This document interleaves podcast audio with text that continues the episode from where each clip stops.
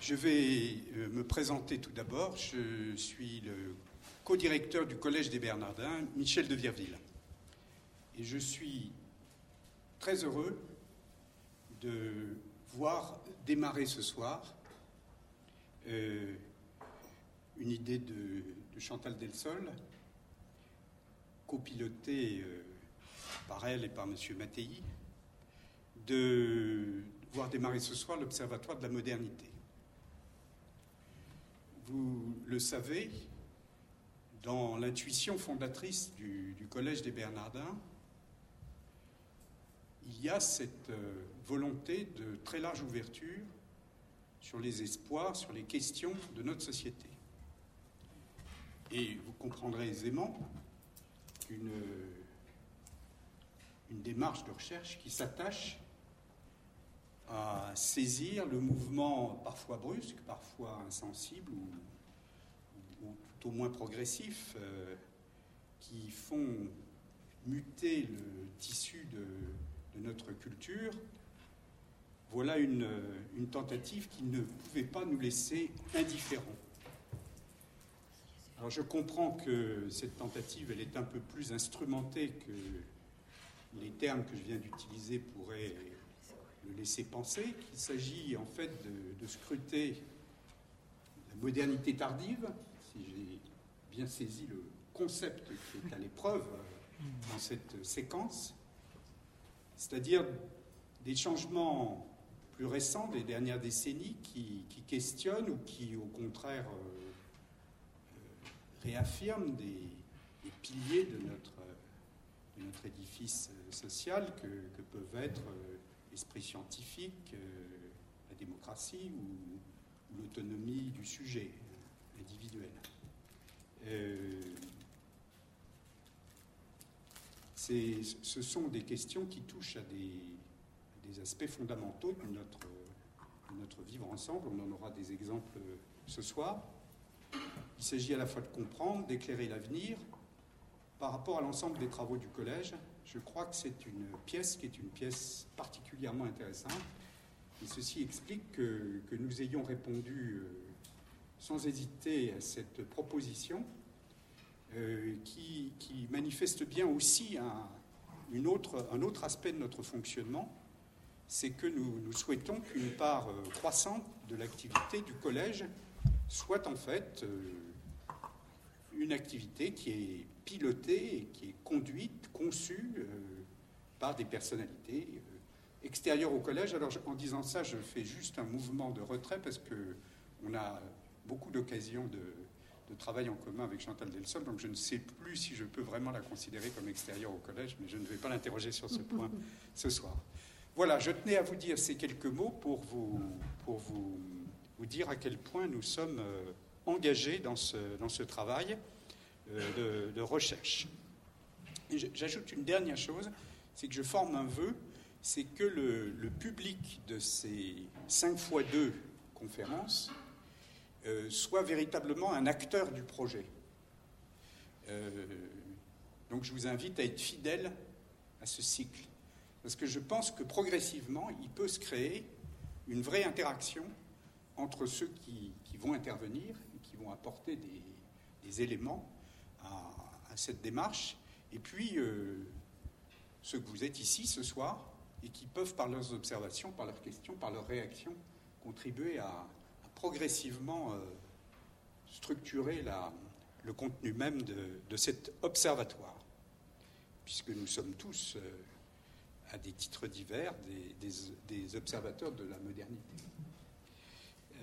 J'ajoute juste un dernier mot pour souligner que l'un des intervenants prévus, Marcel Gauchet, a aussi accepté d'être euh, l'année prochaine le titulaire de la chaire des Bernardins. Nous avons, disons en gros, tous les 18 mois, nous, changeons de titulaire de la chaire des Bernardins. Nous, proposons à quelqu'un dont la réflexion, la pensée nous paraît être de nature à la fois à éclairer notre société, mais aussi pouvoir nous aider à progresser dans les travaux propres du collège, cette euh, position de, titulaire de la chaire des Bernardins. c'est René Girard qui a été le premier titulaire, c'est Marcel Gauchet qui sera le, second. Et donc je voulais le, souligner.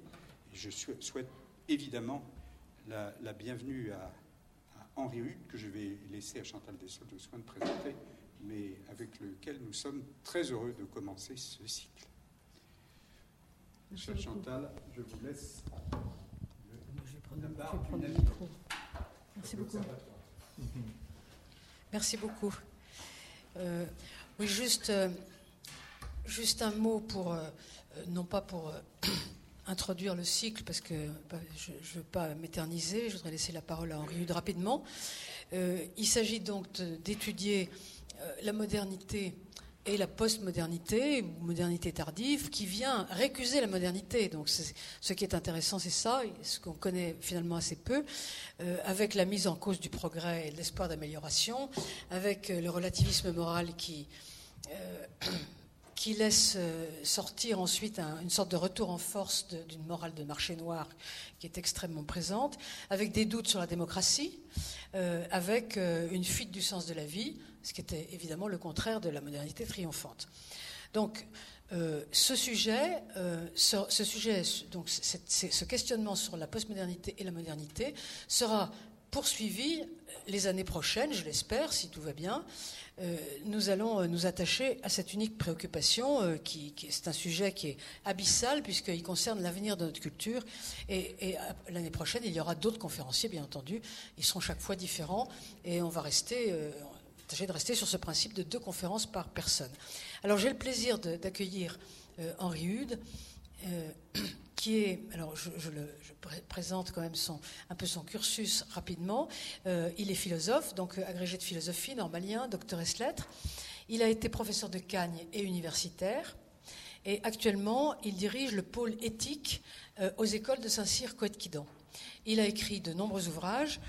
D'abord, un Bergson en deux volumes, euh, qui est quand même au départ son œuvre majeure, mais enfin il y en a d'autres ensuite, Croissance et liberté, Marché et solidarité, Éthique et politique, L'éthique des décideurs, et puis un entretien posthume avec Jean Guiton, avec lequel je crois il a entretenu des, relations intellectuelles et amicales il vous le dira. Euh, tout dernièrement, Prolégomène, les choix humains. Vous trouverez euh, des exemplaires de, ce livre en, sortant, si vous le souhaitez. Alors, euh, je, vous, je, vous, remercie beaucoup d'être ici et d'inaugurer ces, ces, conférences. Je vous laisse la parole pour, euh, donc pour une heure, et puis ensuite nous avons le temps comme ça pour des questions. vous avez celui-là ou celui-là, si vous voulez C'est celui-là. Non, je vous en prie. Bien.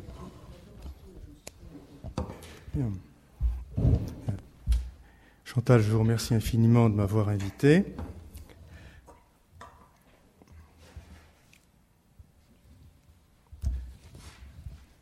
et de me donner l'honneur et le privilège d'ouvrir euh, ce, donc ce cycle de conférences.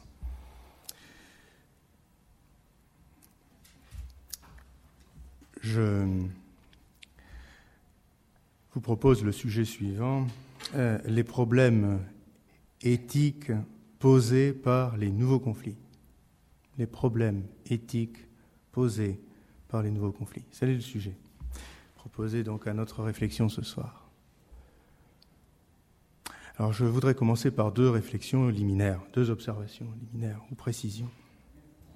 Je ne suis euh, ni militaire, ni stratège, ni tacticien euh, en chambre ou en euh, amphithéâtre, mais je suis philosophe. Pour la connaissance des situations concrètes et des conflits, je me fonde sur les études et recherches de personnalités reconnues comme compétentes en la matière.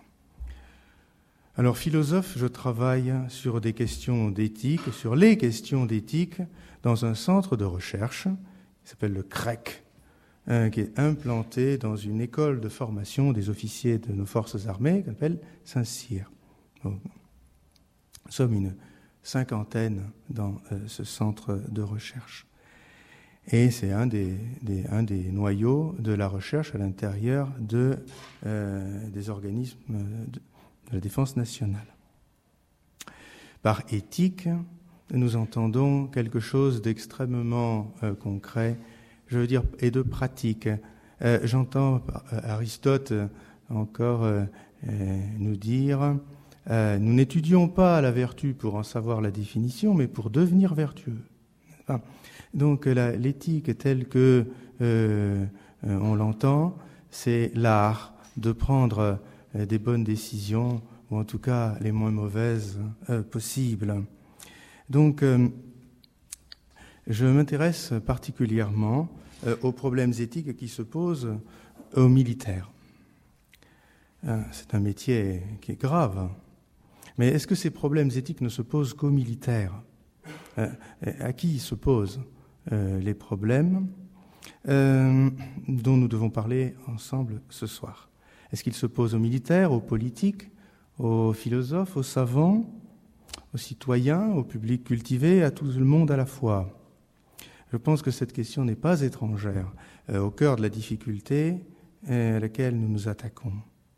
Voyez, au départ, les problèmes d'éthique militaire étaient des problèmes de déontologie spécialisée qui se posaient à une profession. Là, les personnes qui avaient embrassé la carrière des armes et à leur chef politique, et rarement il venait à l'esprit des citoyens ou du public. Or, aujourd'hui, non seulement on parle souvent de ces problèmes, euh, mais le fait qu'on en parle euh, tend à les transformer complètement. Alors, pour bien faire comprendre ce que je viens de dire, je voudrais commenter un, instant euh, l'intitulé de la conférence, et ce sera la, première des trois questions hein, que je poserai successivement ce soir c'est un sujet qui est très inépuisable. Je me contenterai de poser trois questions euh, et je suis sûr que vous vous poserez les vôtres. Alors, la première, c'est qu'y a-t-il de réellement nouveau en éthique militaire comme problème ou solution?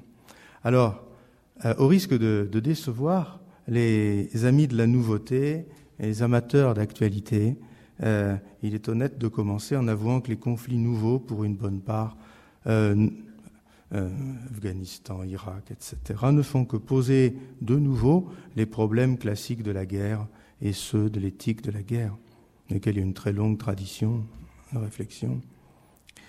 À l'intérieur de la théorie générale de la guerre, il y a toujours eu place pour une théorie de la petite guerre, comme disait Clausewitz, et les conflits nouveaux ne font, pour une bonne part, que poser de nouveau les problèmes classiques de la petite guerre et ceux de l'éthique de la petite guerre.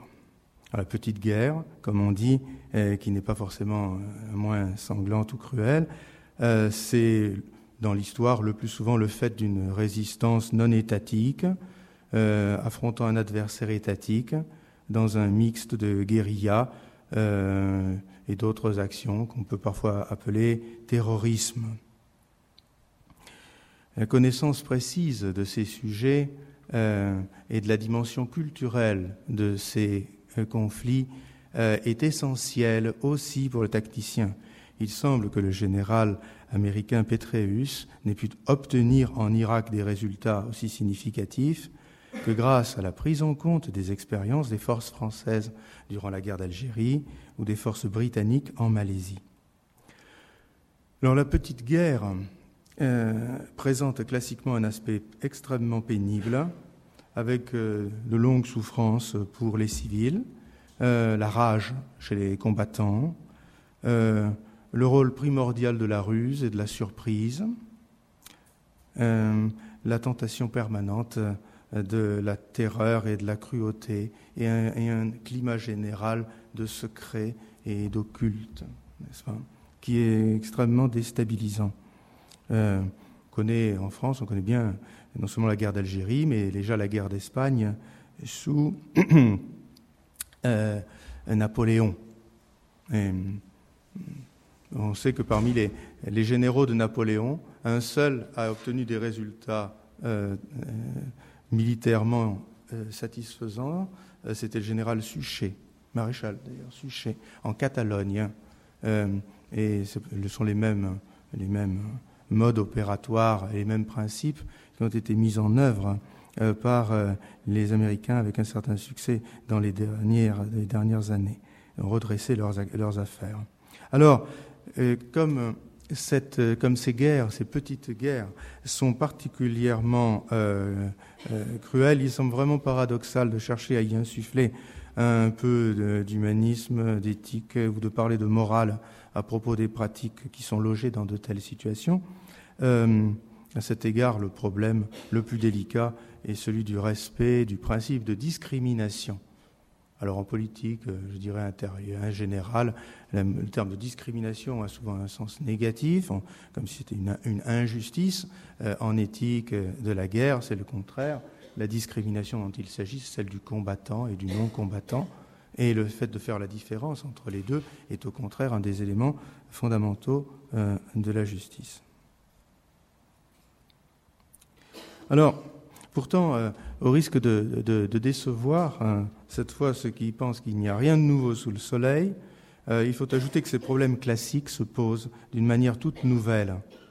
De là la, justification, je crois, du titre de cette conférence. Euh, alors qu'y a-t-il de nouveau? Non pas que la guerre soit un acte politique, ni le militaire un agent public au service de la politique d'un État euh, ni même que chaque État fasse de son mieux pour défendre sa cause et la présenter comme la plus juste. Mais c'est que l'intrusion des moyens de communication de masse a révolutionné l'articulation du militaire et du politique, comme celle du politique et du rhétorique de la communication. Désormais, tout militaire présent et actif sur un théâtre d'opération est, pour ainsi dire, immédiatement un homme politique. Non seulement il tente de gagner la petite guerre sur le terrain en assurant des fonctions sociales euh, et civiles positives, instruction, médecine, etc. Euh, c'est pas nouveau, comme faisaient déjà les, bureaux arabes lors de la conquête de l'Algérie ou du Maroc. Mais il participe à une sorte de campagne électorale ou référendaire mondiale pour ou contre la guerre, pour ou contre son État dans la guerre. Et comme agent électoral, euh, son action, action militaire, tacticienne, son action devient par elle-même un discours éloquent, susceptible de faire l'objet d'une théâtralisation dont on tirera des effets pathétiques ou toniques ou de persuasion. Voyez, il existe classiquement des problèmes éthiques de la guerre, des problèmes éthiques de la politique, des problèmes éthiques de la communication politique, euh, la question du mensonge et de la vérité en politique. Faut-il croire ce que disent les hommes d'État, etc. La nouveauté, je crois, c'est que euh, euh, les trois types de problèmes ont aujourd'hui tendance à fusionner pour rendre particulièrement problématique du point de vue éthique l'existence du militaire.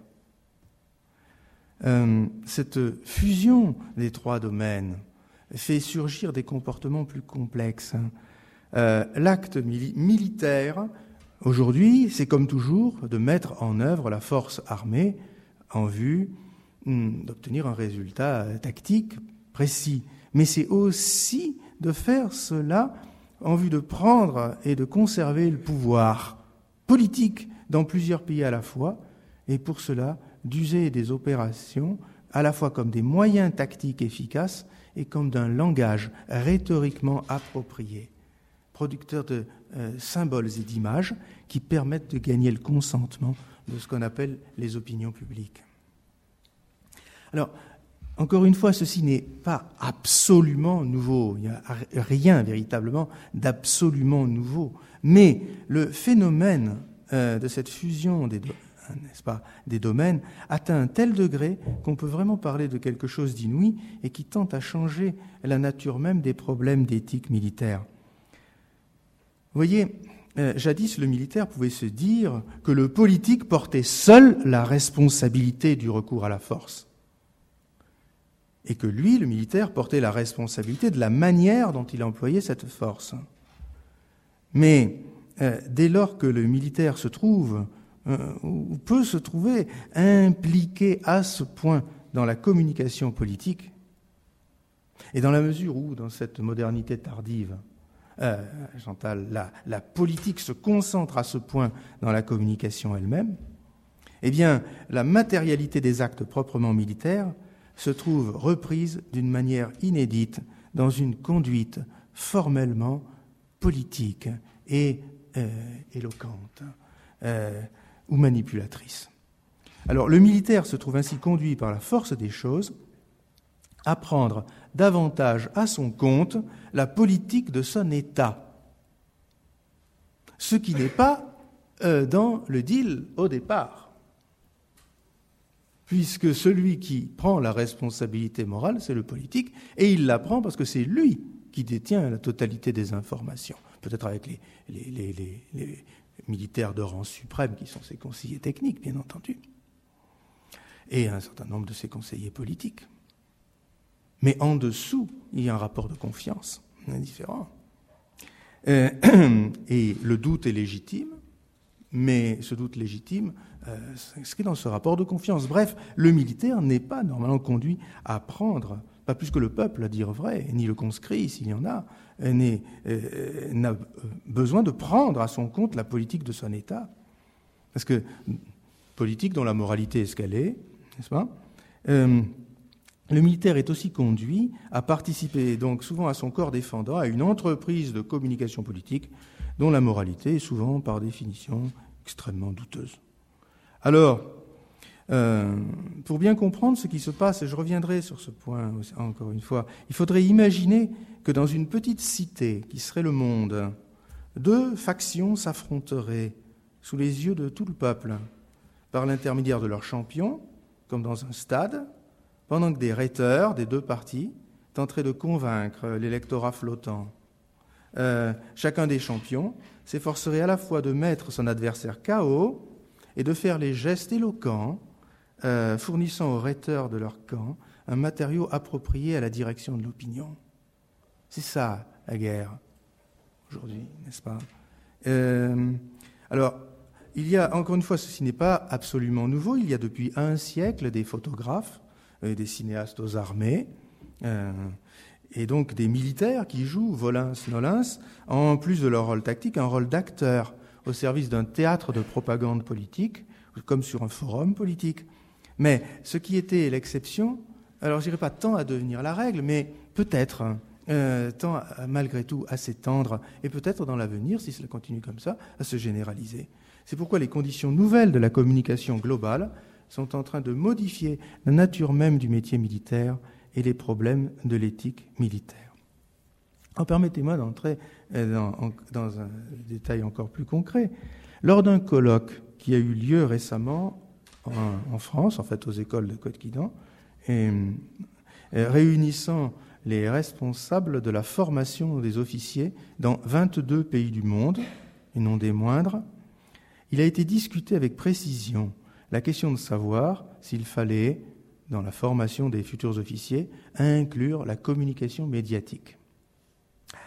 Euh, eh bien, la suggestion des anglo-saxons présents euh, fut que le plus important était de disposer dans les états-majors hmm, de force sur les théâtres d'opération d'experts en matière de blog Internet. Comme le commandement a structurellement une heure d'avance sur la presse mondiale, le principe est que les forces aient des écrivains qui racontent l'histoire les premiers sur des blogs. Il faut savoir le faire, et bien le faire.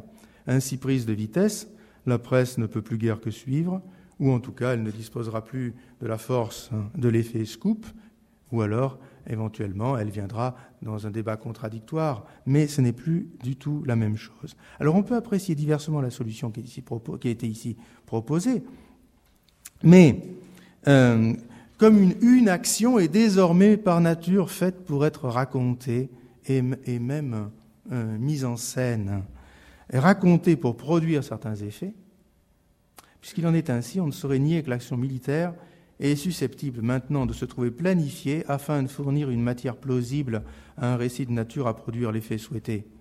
Bon, Napoléon, bien sûr, agissait déjà pour le prestige, n'est-ce pas pour, euh, pour frapper les esprits, parce que c'est un pouvoir que le prestige. Néanmoins, ici, euh, Je pense que se trouve posé de manière plus aiguë encore le problème de la vérité dans la communication. Et puis, rien ne garantit que cette instrumentalisation de l'action militaire à l'efficacité médiatique, euh, médiatico-politique, ne, signifie pas de nouvelles contraintes dont les effets pourraient en réalité être discutables du point de vue éthique et pour les deux camps qui sont aux prises dans ces conflits.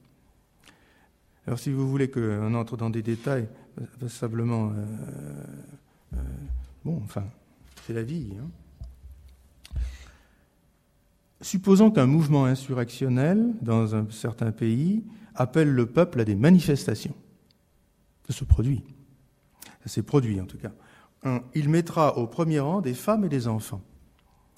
Alors l'effet majeur recherché par l'insurrection à travers cette manifestation, c'est que les forces de l'ordre tuent des femmes et des enfants. C'est ça le, but. Non pas que les insurgés éprouvent une satisfaction particulière à voir mourir les leurs, mais parce que ces victimes peuvent faire l'objet d'une fructueuse médiatisation. En effet, compte tenu de la manière dont fonctionnent les émotions collectives, toute tentative de raisonner pour expliquer le comment et le pourquoi et redistribuer les, les responsabilités est malheureusement vouée à l'échec. C'est comme ça. Dans ces conditions, que fera l'État aux prises avec un tel mode opératoire? Alors une option euh, possible et plus que possible est de placer sous monitoring vidéo les manifestations, de faire identifier les meneurs sur l'écran par des spécialistes de la conduite des foules, et ensuite de demander à des tireurs d'élite d'abattre ces meneurs au milieu de la foule. Alors l'expérience montrerait qu'au bout de peu de temps, l'insurrection renonce à ce mode opératoire. Alors voilà en tout cas une situation qui a été soumise à débat lors d'un congrès à Amsterdam il y a trois ans, je participais, et qui a fait l'objet, vous l'imaginez, d'échanges vifs. Alors je me demande si une telle situation pose un problème d'éthique militaire, ou d'éthique policière, ou d'éthique politique, ou d'éthique médiatique, de droit de l'homme, je ne sais pas. En tout cas, vous en conviendrez que c'est un problème éthique, euh, sinon tout à fait nouveau, du moins de forme très, euh, très, très nouvelle. Alors qu'y a-t-il de réellement nouveau en éthique militaire? Je dirais euh, ce problème éthique complexe, militaro-politico-médiatique. Et c'est ce que je voudrais confirmer en posant la deuxième question. Alors, la voici. En quels termes nouveaux se pose aujourd'hui le problème classique de l'obéissance et de la désobéissance du militaire Alors pour faire surgir avec précision cette deuxième question, qu'on me permette de revenir un moment sur cette question de la communication, car c'est elle qui modifie tout. Hein le militaire sait bien qu'il est le bras armé de la politique d'un État, et que la guerre, c'est la politique continuée par d'autres moyens. Toutefois, même dans les cultures où la guerre n'interrompt pas les activités diplomatiques. Richelieu disait Pendant qu'on fait la guerre, il convient de négocier à toute main. Donc même dans les cultures où la guerre n'interrompt pas les activités diplomatiques, le militaire pouvait disposer d'un terrain à lui, qui lui avait été ouvert par le politique. Sur ce terrain, il cherchait, c'est son rôle, par une épreuve de force, à permettre de trouver une solution générale à laquelle la tentative de solution de force apportait une contribution plus ou moins euh, significative. Sur ce terrain propre, dans ce rôle spécialisé, le militaire pouvait jusqu'à un certain point mener sa vie à part. Et il aimait sa vie à part. Il aimait avoir son honneur à lui, ses coutumes, ses traditions, et pouvait, pour ainsi dire ainsi, rester pur des miasmes de la politique et des mensonges de sa propagande, y compris quand les mensonges portaient sur les situations militaires. Car ce genre de mensonge n'est pas fait pour qu'on y croie, il est fait pour gonfler le moral, c'est comme un verre de rhum, si vous voulez. Euh, ou alors, c'est de la politique pure, de la politique impure. Et cela, pensent beaucoup de militaires, ne concerne plus le militaire en tant que, militaire. Il y a ce, souci toujours euh, chez le militaire qui sait qu'il va tuer ou qu'il peut être amené à tuer, euh, de, de pouvoir agir en conscience, n'est-ce pas?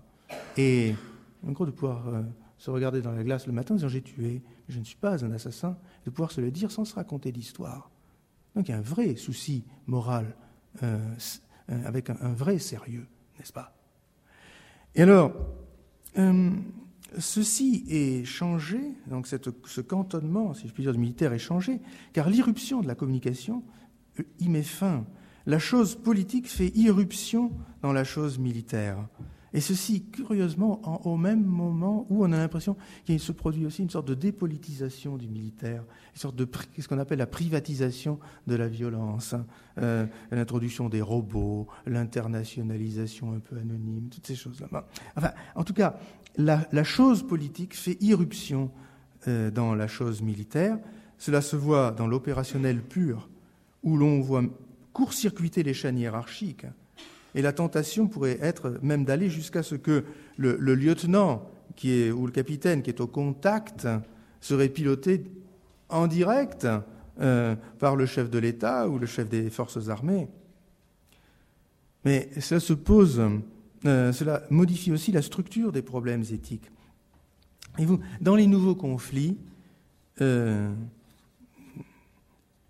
la vraie cible, de nos adversaires, enfin j'entends nos adversaires, à mesure où nous sommes des États démocratiques, n'est pas, la vraie cible de nos adversaires n'est pas nos forces matérielles, même nos forces militaires, mais notre opinion publique, nos forces morales, notre volonté politique. Les opérations tactiques opposant des armées sur un terrain se doublent, comme je vous l'ai dit, de campagnes de communication où il s'agit de faire basculer euh, que dit le général Desportes dans son livre La guerre probable un livre vraiment qu'il faut lire, hein. un livre très intéressant, euh, un petit livre qui dit vraiment tout l'essentiel. Euh, il s'agit de faire basculer, dit-il, le ventre mou des opinions publiques attentistes, tant dans le pays intervenant que dans le pays où a lieu l'intervention. Non par la force, mais par l'émotion, grâce à la terreur ou grâce à la victimisation. Alors, voyez, parce qu'elle est politique, la guerre est toujours un mode de communication avec l'adversaire et avec les tiers. Et euh, ceci n'est pas nouveau, mais cette vérité ancienne devient pour ainsi dire étouffante de présence de nos jours, quand la communication et le combat euh, se font, quand le combat se fait autant sur la géosphère, pas sur la Terre, hein, que dans l'infosphère. Euh, pour employer l'expression du général Lou Francard, n'est-ce pas? Euh, Il a aussi écrit un livre qui s'appelle La guerre du sens. Euh, Lou Francard est, là aussi est un auteur très influent, pas seulement en France, aussi, aussi aux États-Unis. ces infocombats deviennent une partie essentielle, une partie essentielle de la guerre. Vincent Desportes écrit que le monde se transforme en un espace public compassionnel où chaque individu, devenu spectateur captif du spectacle imposé, s'impose en juge péremptoire, guidé par son émotion, pourtant bien piètre arbitre. Et il a, c'est extrême, tout parfaitement juste, n'est-ce pas? Et il a cette euh, formule. Hier, on communiquait sur la guerre. Aujourd'hui, on communique par la guerre. Et la question est si c'est moral de faire une guerre euh, à laquelle on communique par la guerre. Alors, tout conflit, vous le savez bien, on, l'a vu pour la première fois lors de la première guerre d'Irak, se trouve mis en scène comme un grand spectacle, commenté plus ou moins en temps réel, sauf si ça traîne en longueur, dans ces cas-là, ça finit par embêter le téléspectateur, alors ça en fait un peu moins. Euh, je le répète, l'opération militaire se double en permanence d'une sorte de campagne électorale ou référendaire devant l'ensemble des opinions publiques mondiales, du moins de celles qui ont accès à ce genre d'opération, d'information. Alors chaque belligérant euh, doit défendre sa cause, montrer combien elle est bonne. La question du bien et celle du juste se mettent à concerner directement le militaire au sein même de son cœur de métier.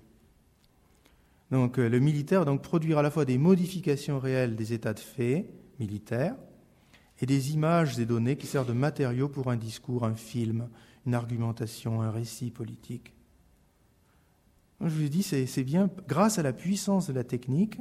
Euh, c'est le très vieux modèle des champions combattant en champ clos, sous les yeux des deux peuples retenant leur, souffle, hein, les Horaces et les Curias. Euh, mais peut-être aussi faut-il évoquer l'image du, match de, du match de boxe, ou encore pire, l'image du cirque, où la populace se repaissait de spectacles sanglants et de luttes de gladiateurs. Alors, je crois que cet aspect nouveau des conflits impose aux militaires d'assumer une responsabilité morale supérieure. Ce n'est pas n'importe quel métier que celui qui comporte le sacrifice de sa propre vie et la prise délibérée de la vie d'autrui. Si l'on veut que ce métier soit fait dans le droit et au service du droit par des personnes de conscience, et notons-le en passant, c'est à cette seule condition que le régime politique est en sécurité, Si on veut que ce métier soit ainsi fait, il faut permettre à ces personnes de pouvoir, en se regardant dans la glace, ne pas voir un visage de menteur, à gage, de gladiateur, d'histrion, sanglant, n'est-ce pas? Alors comment garder le rapport à la mort de l'autre Comment le rapport à la mort de l'autre, à sa propre mort, pourrait-il garder la moindre dignité s'il devenait un matériau de choix dans un spectacle de télé-réalité? Ça. Alors, si nous nous projetons dans l'avenir, je ne décris pas uniquement le présent. vous savez, le philosophe, ça, ça, le concept pur, et ça anticipe les choses. Hein. Euh, peut-être les faits peuvent être différents après. Si nous nous projetons dans l'avenir, il me semble clair que le militaire ne pourra plus un jour défendre la moralité propre de son métier sans accepter d'assumer une responsabilité sociopolitique plus ample, et donc sans intervenir dans le débat public, avec la hauteur de vue et la réserve requise euh, par son statut, mais fermement, au nom de sa dignité, de son droit à son honneur propre et de son droit à agir en conscience et non pas en âme damnée ou en histrion. Pas? Donc ce, détour euh, nous permet de comprendre comment se pose désormais, d'une manière assez nouvelle, le problème de la responsabilité morale du militaire et en particulier le problème de l'obéissance et de la désobéissance. Alors classiquement, le militaire doit savoir à la fois obéir et désobéir. S'il n'obéit pas, il sort de la subordination aux politiques, de la hiérarchie militaire, du cadre de sa mission. Il ne fait plus qu'une guerre privée, sa guéguerre, si vous me permettez l'expression. Illégitime par définition, il n'est plus qu'un aventurier, et s'il tue, c'est un assassin qui relève des tribunaux. Tout simplement. Mais inversement, s'il obéit automatiquement à tous les ordres qui peuvent lui venir directement du pouvoir politique, il peut faire n'importe quoi, car le politique, vous le savez, est loin d'être par essence la raison pure. Ce qu'il y a de très, tout à fait très juste dans, dans le livre de, euh, dernier livre de René Girard, justement, votre euh, euh, titulaire de la chaire, achevé Clausewitz, qui corrige sur ce point Raymond Aron, qui a une tendance à, idéaliser le politique, n'est-ce pas? Donc, euh, s'il obéit, obéit automatiquement, évidemment, il peut faire n'importe quoi.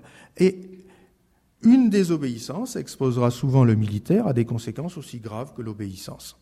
C'est comme ça. C'est la grandeur et la servitude de l'État militaire à un certain degré de responsabilité. Si on ne veut pas porter cette servitude, il faut faire un autre métier. Alors, l'âge de l'hypercommunication, qui caractérise tellement cette modernité tardive, enrichit et modifie sans l'invalider la problématique précédente. Il faut poser la question aux politiques. Le politique est-il légitimement conditionné par la volonté générale républicaine, si vous voulez, quand il obéit à l'opinion publique? Elle-même altérée en simple émoi collectif instantané, par ce qu'on pourrait appeler l'exubérance irrationnelle de l'ordre médiatique.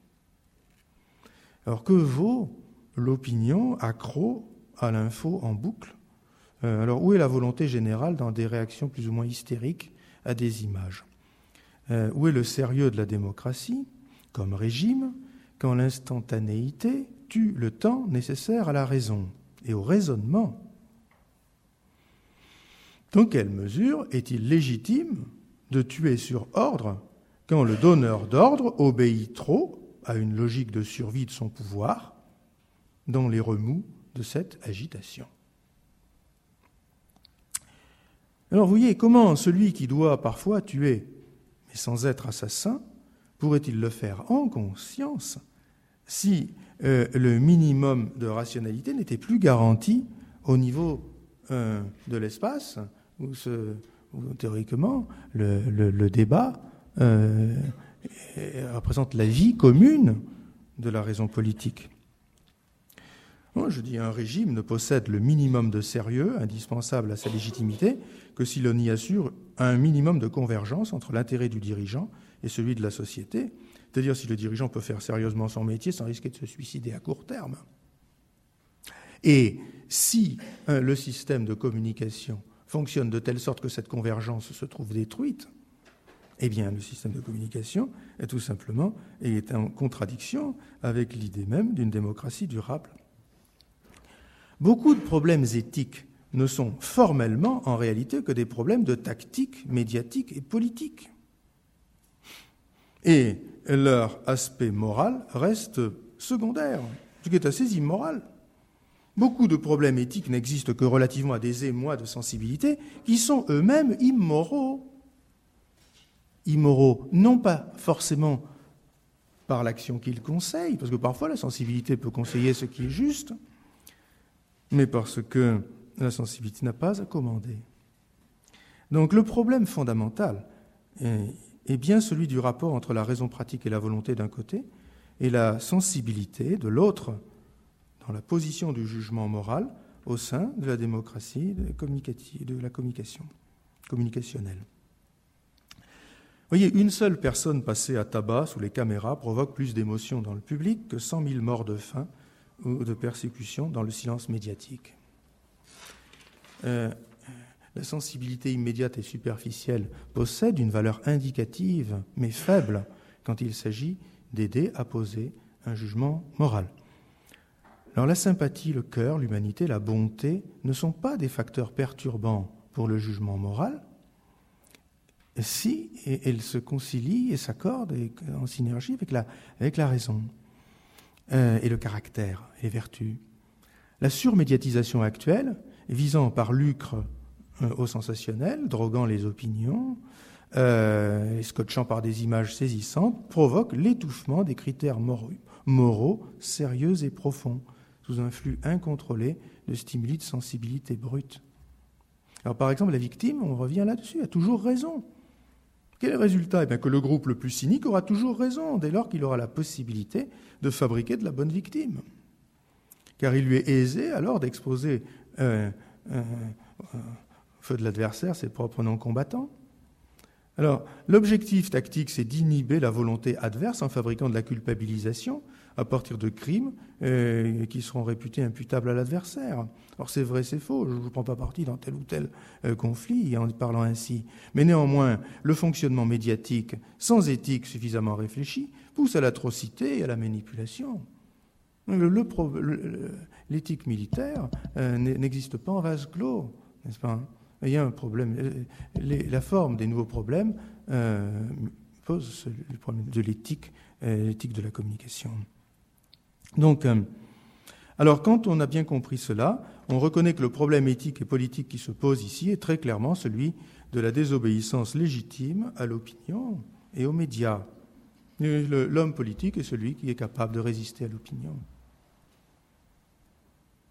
Qui faisait la grandeur de Périclès euh, comme grand leader démocratique, c'est qu'il arrivait devant le peuple. Il disait voilà, on le huait. Oui, je sais, vous me huez parce que je veux prendre telle décision, et vous n'êtes pas d'accord. Et comme moi, comme je suis votre, votre ami et que j'ai le droit de vous parler, je vais vous expliquer pourquoi c'est la bonne décision. Et comme vous êtes intelligent, vous allez comprendre et vous reconnaîtrez. Et il retourne. C'est tout. C'est ça un chef. C'est pas quelqu'un qui, qui, prend qui a un thermomètre pour être en permanence euh, euh, au, cul du public. alors, donc, euh, Il s'agit donc d'une reprise, reprise du pouvoir de la raison sur ce qu'on appelle d'ailleurs à tort la sensibilité. Autrement, on risque de ne plus savoir euh, distinguer un véritable problème éthique ou encore les véritables aspects éthiques d'un problème euh, d'une manipulation, manipulation qui éthiquement, elle, est clairement une espèce, un acte qui appartient à l'espèce du genre mensonge, tromperie et dol, manœuvre dolosive. Donc, cette, euh, vous voyez, il me semble que hum, évidemment, c'est une extension et généralisation, mais euh, en réfléchissant sur les problèmes de l'éthique militaire, il m'a semblé que se posait le problème éthique et politique de l'éthique médiatique en démocratie. Il faut avoir le courage de dire que certains problèmes éthiques soit n'existent tout simplement pas, soit ne peuvent pas être appréhendés adéquatement faute d'informations suffisantes, et que les problèmes éthiques les plus évidents sont malheureusement la manipulation, le voyeurisme et la recherche de la rentabilité inconditionnelle par les acteurs d'information. Très souvent, on comprend, on juge plus sainement et on comprend mieux lorsqu'on ne voit pas. Nos décisions ne sont pas moins morales, mais moins impulsives et plus raisonnées.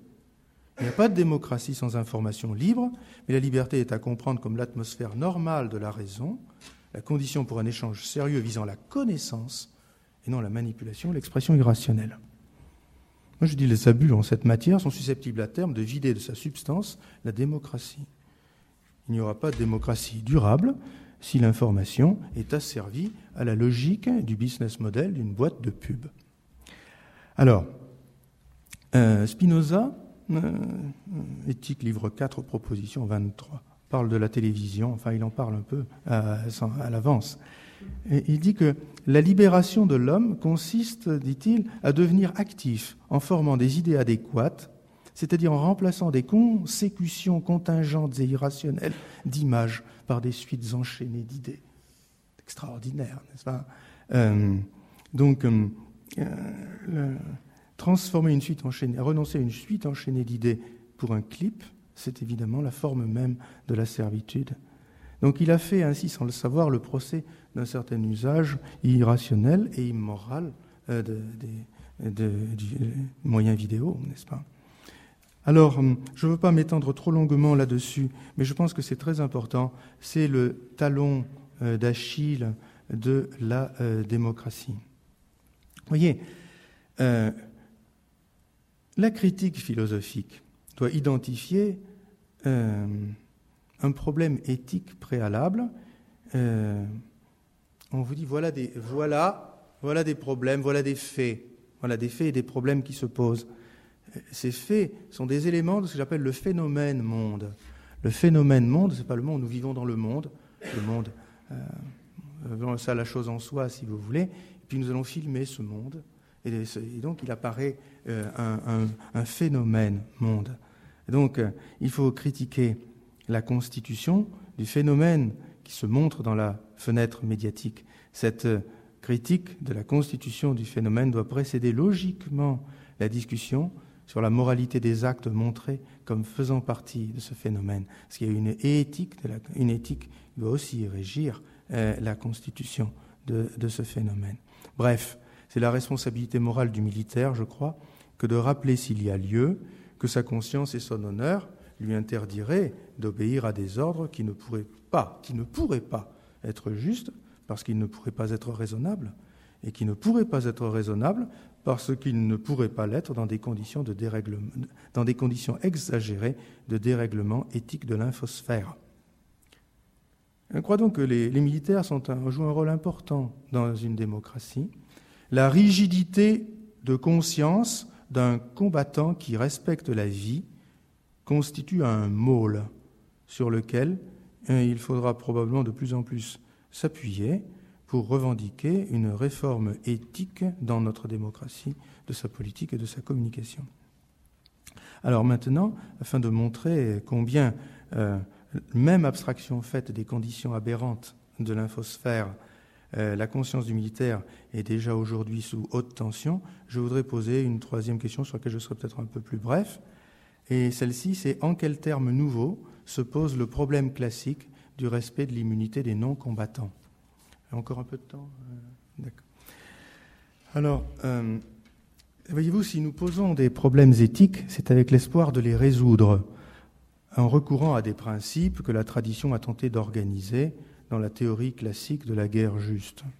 Bon, on ne comprend pas généralement cette théorie parce qu'on on pense que c'est la, ça s'appelle la, doctrine Sherman, n'est-ce pas? C'est-à-dire que celui qui a la bonne cause a le droit de tout faire. Hmm. Mais ce n'est pas, cela. L'un des principes les plus essentiels de la guerre juste, c'est le respect de l'immunité du non-combattant. du prisonnier aussi en tant que combattant redevenu non combattant.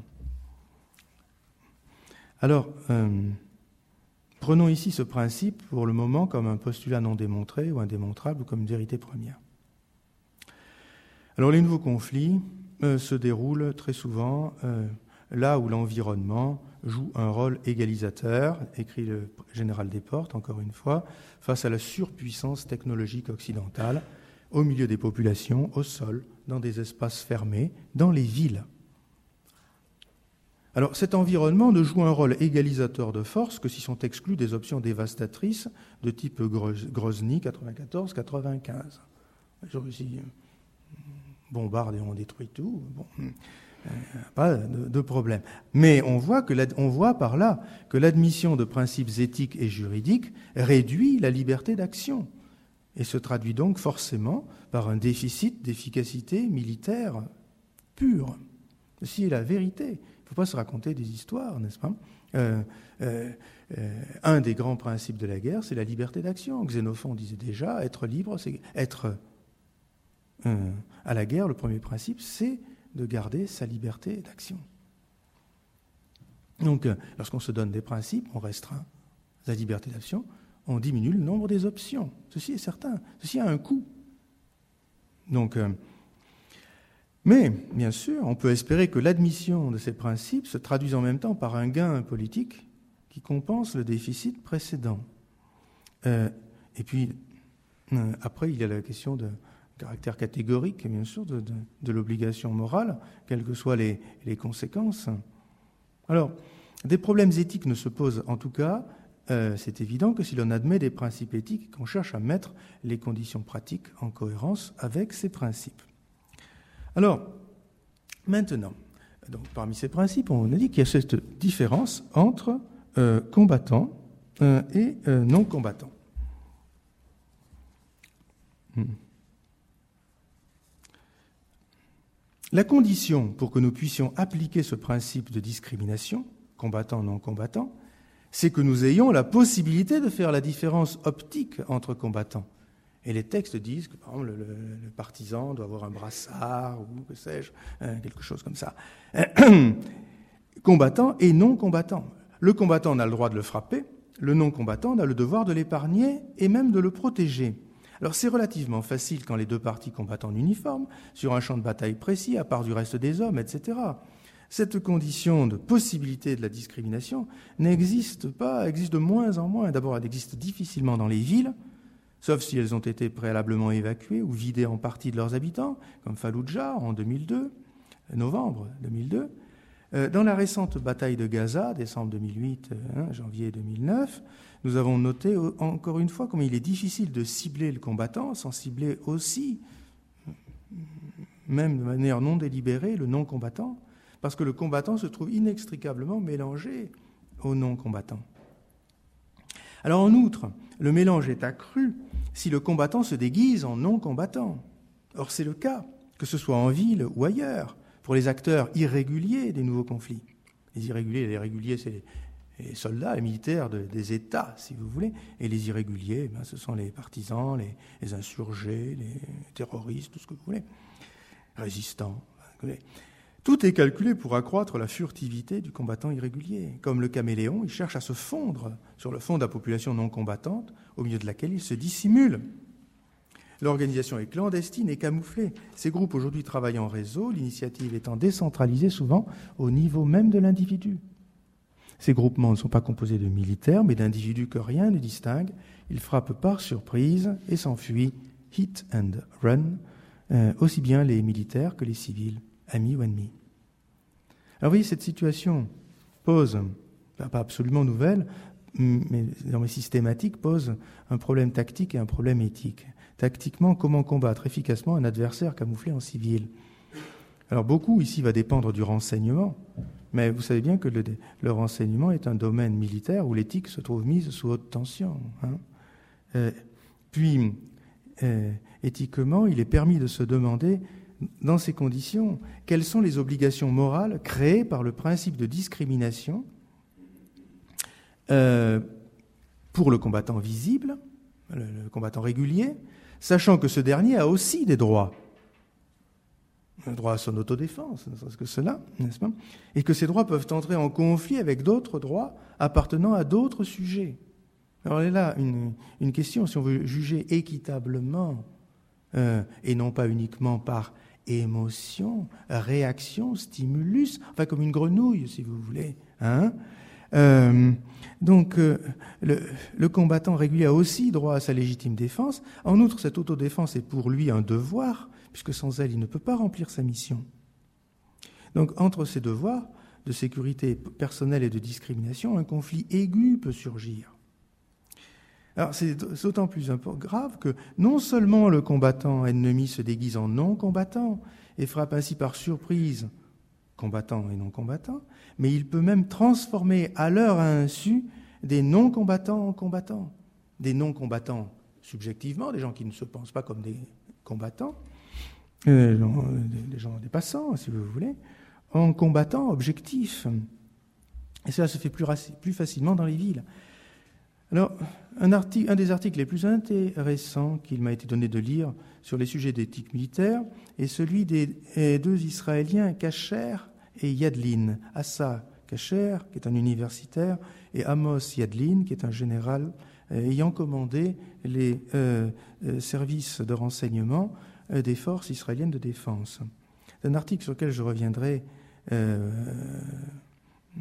plusieurs fois. Alors, y est évoqué le cas d'une femme apparemment enceinte qui approche d'un checkpoint en prétendant euh, qu'elle essaye de se rendre euh, à une maternité, en prétendant, euh, en faisant semblant. Hmm. Enfin, c'est l'anglais. Alors, faut-il ignorer la possibilité que des explosifs soient cachés dans une ambulance sous une femme enceinte? Le fait s'est produit à des checkpoints situés à l'entrée du territoire israélien on ne sait pas proprement parler d'un nouveau conflit, hein, mais euh, c'est euh, très lié euh, à tous les nouveaux conflits, et ce sont des, des, problèmes qui se rencontrent aussi dans des théâtres plus récents. Donc si l'on ne met pas en place des procédures de vérification efficaces et sûres pour les militaires, on les expose au danger de mourir dans un attentat. Si on met en place ces procédures, elles sont tellement contraignantes qu'on accroît très sérieusement le risque de mort pour la femme enceinte et l'enfant à naître. Alors, ce que l'article ne dit pas, mais que les conversations privées euh, ajoutent, c'est que ces femmes enceintes ne sont pas forcément au courant du rôle qu'elles vont jouer, ce qui d'ailleurs est rassurant, même manière. Euh, J'ai aussi entendu dire, mais ça je ne garantis pas que ce soit vrai, euh, qu'il pouvait s'agir aussi de femmes enceintes d'enfants illégitimes. Alors, vous voyez, cet exemple montre combien ces problèmes, les problèmes éthiques sont parfois atroces.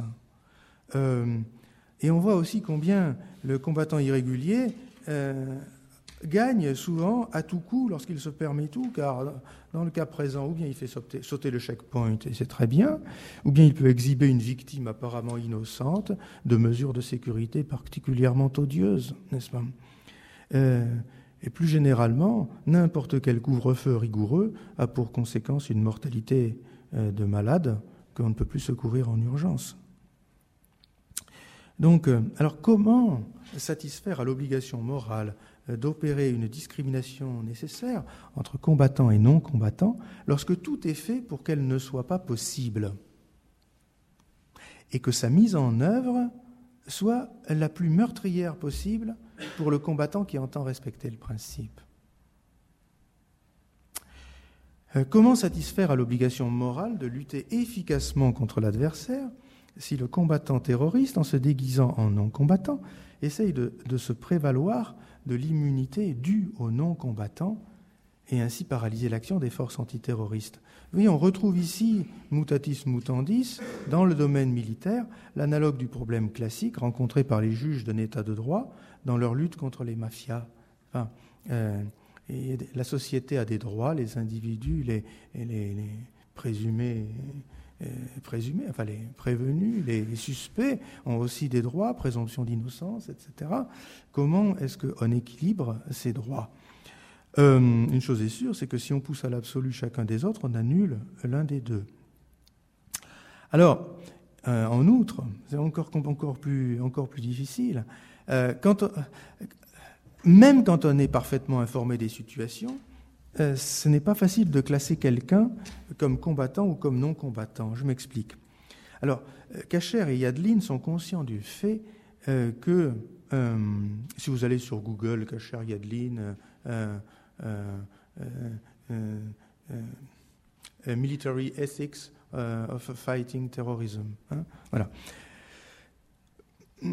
Vous trouverez énormément de choses. Donc, conscient du fait que l'application classique du principe de discrimination dans la lutte antiterroriste aurait pour effet de conférer un avantage exorbitant à la partie terroriste, les auteurs dénoncent implicitement un possible abus de droit. Ils y opposent le rappel du droit du militaire à sa légitime défense et sécurité. Et ils disent après tout, le, militaire, qui souvent est un conscrit d'ailleurs, un réserviste, a un sang aussi rouge et aussi épais que celui de n'importe qui, n'est-ce pas hein Et ils tentent par conséquent de redéfinir de façon subtile et complexe le principe CNC, combattant non combattant, afin qu'il ne confère plus aux combattants irréguliers un privilège exorbitant. Non, sans ni, non euh, pour nier, euh, cependant, ses droits de combattant.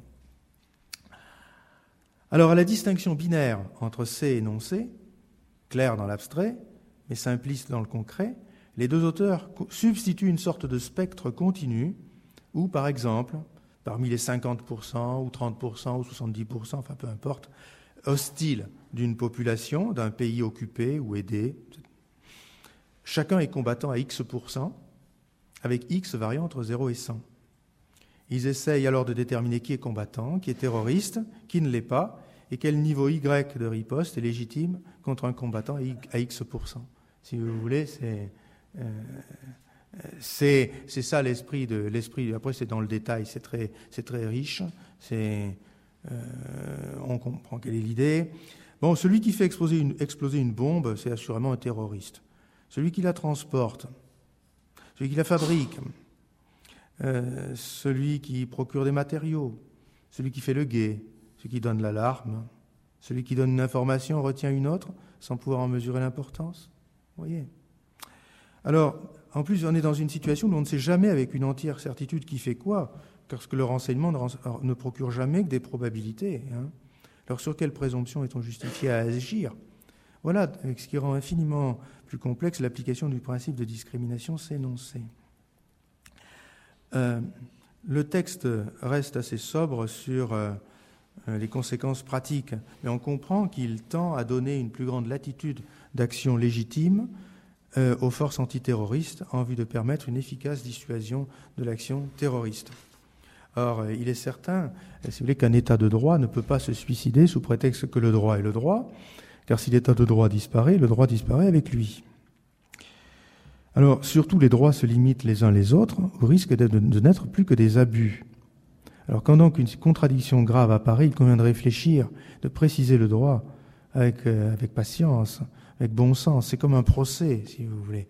Euh, euh, il, faut être, il faut être équitable, il faut être honnête intellectuellement, il faut avoir du temps. On n'a pas le droit de zapper. Il faut, il faut s'appuyer, excusez-moi, euh, des études et des, des, il faut, étudier un dossier. Enfin bref, il faut travailler. Euh, ce ne sont pas les conditions de l'information euh, telles qu'elles fonctionnent, n'est-ce pas? C'est autre chose. Euh, donc, alors que peut-on penser de, tout cela, n'est-ce pas? Le, texte, cet article auquel j'ai fait référence, tend à légitimer l'élargissement de la sphère des actions autosécuritaires, si vous voulez, de la force régulière, et surtout il tend à reporter sur le terroriste le poids entier de la responsabilité des dommages aux non-combattants résultant de l'impossibilité de discriminer ces énoncés. Alors, l'article ne le dit pas. Alors là, c'est une spéculation de ma je prends à mon compte, une spéculation de ma part, une spéculation hypothétique, car je n'affirme pas cela. Euh, c'est une hypothèse que je développe. Je veux dire par là que tout le monde comprendra. Si nous avons l'obligation si nous sommes d'accord pour admettre qu'il y a un, critère combattant, non combattant, ne serait-ce que les enfants laissés de côté, etc. Combattant, non combattant. Euh, nous avons un devoir de créer des situations dans lesquelles la discrimination soit possible. Donc, euh, alors, si vous voulez, dès lors que c'est le terroriste qui efface délibérément la différence et qui détruit les conditions d'une application du principe de discrimination, est-il le premier responsable moral des effets résultant de cet effacement des frontières étant donné que l'État antiterroriste n'a pas le droit de renoncer de son côté à la protection de ses citoyens? En même temps, l'adversaire dira que, hum, que s'il était dans d'autres conditions, il ne recourrait pas à la petite guerre, mais à la grande, et que le problème ne se poserait pas pour lui. Et que donc, si on veut, le forcer à respecter le critère, euh, on le force en réalité à renoncer au recours à la force. Donc, euh, euh, ceci, telle est, l'antinomie. Le terroriste pose-t-il des conditions qui justifient l'extension de la zone d'application du principe de nécessité militaire stricte, tout en chargeant sa propre conscience de la responsabilité morale des effets qui peuvent résulter d'une telle extension? Alors, et quand on s'interroge sur ces, questions, euh, on peut aller dans deux, dans deux directions différentes. Et la direction, je dirais, plus euh, classique, euh, Saint-Augustin, Saint-Thomas, Vittoria, ou même Grotius et d'autres, et ou alors prendre le, principe de Sherman. le principe de Sherman, c'est la guerre, c'est l'enfer. War is hell. Et euh, il disait très simple, il y a une guerre juste, une guerre injuste. Euh, donc, euh, la, guerre injuste, la, guerre, la, guerre juste, les justes doivent la gagner. il faut la, gagner vite. Tous les moyens sont, tous les moyens sont bons. Et l'injuste n'a rien à dire. C'est lui qui est le responsable de cette situation infernale qui est ainsi créée. S'il a envie que ça s'arrête, il n'a qu'à se rendre, c'est fini. On ne lui fera pas de tort, il est combattant, il sera traité en combattant. Donc euh, euh, ça, c'est, euh, je pourrais, c'est une, idée extrêmement intéressante, extrêmement présente dans dans la, culture, culture politique, culture et culture militaire américaine, n'est-ce pas? Le secrétaire d'État de Truman, James Burns, disait la guerre reste ce que le général Sherman a dit qu'elle était.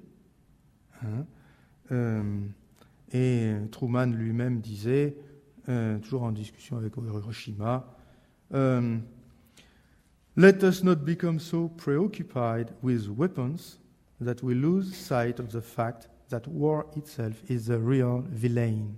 Donc ne soyons, ne nous laissons pas tellement obsédés par les armes, cela nous ferait perdre de vue que le, real villain, que le, euh, ce, qui, ce qui est véritablement euh, euh, mauvais, c'est la guerre en elle-même. Et la guerre en elle-même, il faut, il faut la terminer, n'est-ce pas?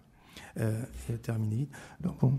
Alors, je ne suis pas. Je, je pense que, une, que ce sont ces, ces, excès de bonne conscience, je dirais, et de brutalité qui discréditent la théorie de la guerre juste, mais qu'il y a une urgence à réfléchir et à élaborer de manière sérieuse des, pensées, euh, des pensées euh, vraies et justes à ce sujet.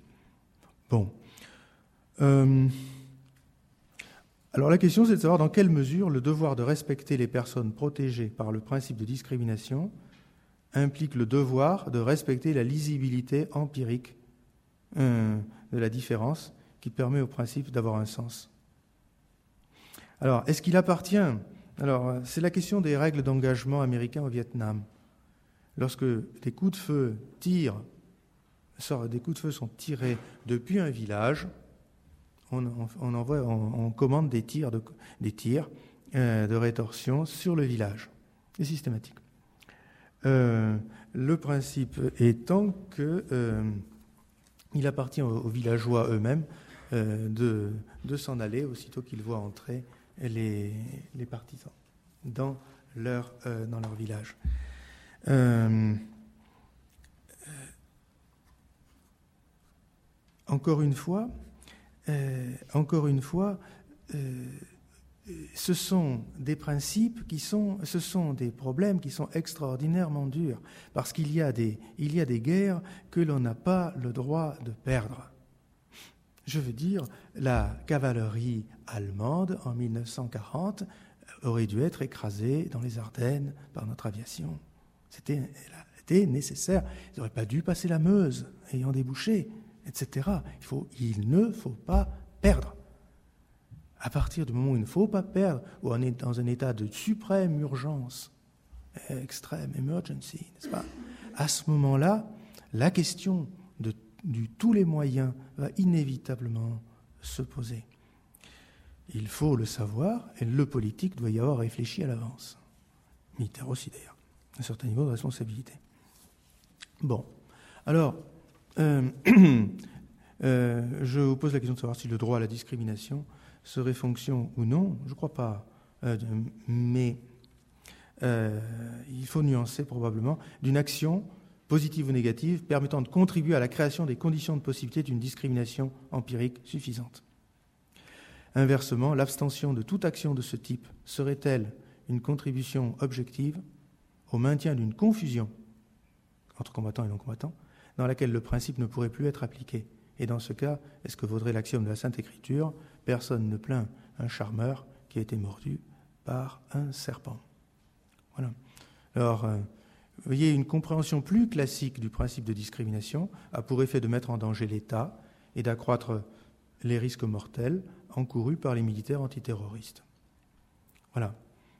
Selon les auteurs de l'article, cela serait immoral, parce que l'État qui a requis le service du militaire a à son égard les mêmes obligations qu'envers tout autre citoyen.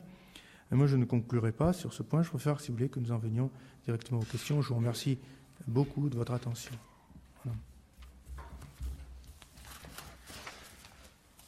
Merci beaucoup. Je pense qu'il y a des questions. Euh, non, gardez le micro. Euh, je sais pas, on a fait un peu de bêtises.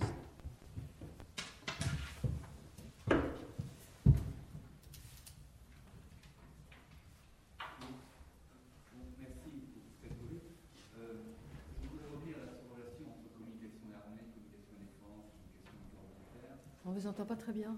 Oui, ça marche. Oui, donc, oui, non seulement je vais revenir sur les relations entre euh, communication et défense, euh, communication et armée, euh, communication et corps militaire. J'ai bien compris, ou j'ai bien entendu le, cas, côté un peu provocateur de votre propos. Il vise à montrer que le corps militaire est sous l'emprise ou la dépendance du système de communication et du système des médias. Mais est-ce qu'on ne se révèle pas trop hein, les phénomènes de communication euh, Autant la communication doit être prise en compte, par exemple politique, parce que ce sont des élus. Hein. autant la communication doit être prise en compte, par exemple, de négociations, de concertations, de consultations, qui doivent s'efforcer de trouver un accord entre les différentes parties. Est-ce que des fonctionnaires d'autorité, qui relèvent des hommes politiques, que ce soit des militaires ou des préfets, doivent prendre en compte des phénomènes de communication hein? Est-ce que c'est un paramètre euh, qu'ils euh, doivent intégrer? Ça, c'est la question que que je me permets de poser. Deuxième chose également, deuxième élément, euh, les sciences de l'information et de la communication montrent que ce qui importe, c'est moins ce que les médias font des gens que ce que les gens font des médias. Est-ce que l'opinion n'est pas plus sensible euh, aux membres de sa famille qui est sur le terrain de combat euh, que sur ce qui est, diffusé par les différents systèmes de communication hein, Est-ce que vous pensez véritablement que la tactique, la stratégie a une influence sur l'opinion d'un peuple. Est-ce que ce n'est pas plutôt ceux qui représentent ce peuple sur le terrain de combat, sur le terrain de bataille, euh, qui influencent plus euh, la mentalité, euh, le moral de l'opinion du pays qui est en guerre ou en bataille? Si vous voulez, mon, objet n'est pas de, faire le procès des médias il est, euh, au, demeurant, il est probable que leur, euh, business model, de toute façon, a aujourd'hui des grosses difficultés euh, et que probablement il y aura des transformations aussi bien dans la presse écrite que dans, les, que dans la presse télévisée. je pense qu'il y a un vrai problème d'éthique médiatique. Ça, c'est ça, je crois qu'on ne peut, on peut difficilement, euh, difficilement le, soutenir. Euh, il, y a un, problème parce qu'il y a un problème de rationalité. On sait bien que l'homme n'est pas un esprit pur, n'est pas une raison pure, mais quand même, n'est-ce pas? Quand même.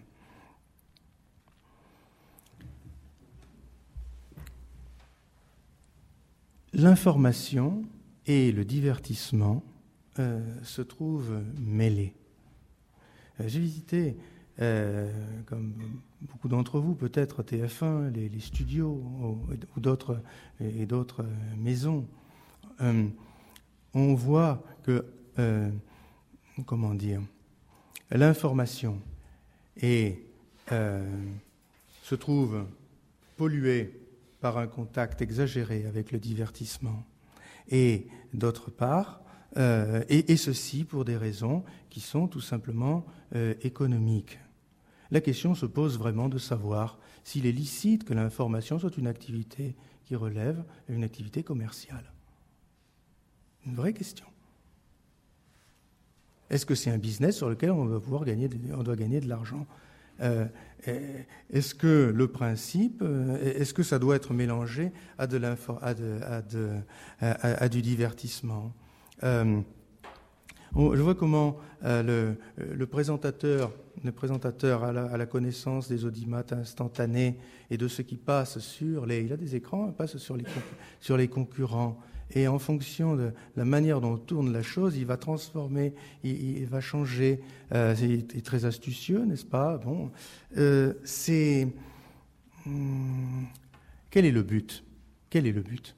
Euh, Est-ce que moi j'ai parlé avec euh, des, responsables de, de, grandes chaînes de, télévision m'ont dit nous nous sommes des annonceurs, nous vendons des espaces-temps de publicité. Le reste, ce sont des moyens il n'est pas permis, il n'est pas moral, il est politiquement, je dirais, euh, inacceptable euh, que l'information soit un moyen. C'est autre chose. Là est le problème. Et je pense que c'est euh, la, chance des fonctionnaires d'autorité, justement, de se trouver un, euh, euh, à un niveau où justement on, va moins les embêter, où d'une certaine façon ils sont, ils sont moins intéressants, ils sont plus gris, si vous me permettez, ils sont pas hauts en couleur, et donc ils peuvent, ils ont la possibilité d'être sérieux. Néanmoins, néanmoins vous, vous, avez, vous tous vu. Hein, tel préfet, euh, tel préfet démis euh, ignominieusement récemment pour un, mot de travers et le, ministre, correspondant euh, qui, fait exactement la même chose et puis qui, reste en fonction, etc. Tout ceci, ce sont des choses. Moi, je ne m'intéresse pas de régler, de, prendre position sur ce point. Hein. Néanmoins, euh, il y a, me semble-t-il, un problème, un problème de fond. On ne peut pas demander aux gens de s'ennuyer exagérément. Il faut, aussi essayer d'être intéressant quand on expose une question, mais il y a aussi des questions qui sont austères, qui sont difficiles, si vous voulez. Et euh, si on ne veut pas participer, à, si on ne veut pas faire l'effort d'une réflexion sérieuse, je ne vois pas pourquoi on voudrait émettre une opinion. Euh, il y a quand même euh, la politique est une chose sérieuse comme la médecine, l'architecture euh, ou euh, la finance ou je ne sais quoi. Et là aussi, une exigence de rationalité. Alors, il est possible qu'on puisse modifier le, les, formes de business pour rendre économiquement rentable des, formes de... comment dire des, formes de communication qui euh, correspondraient davantage à un minimum de critères de sérieux de la discussion. Voilà, ça me semble. Euh...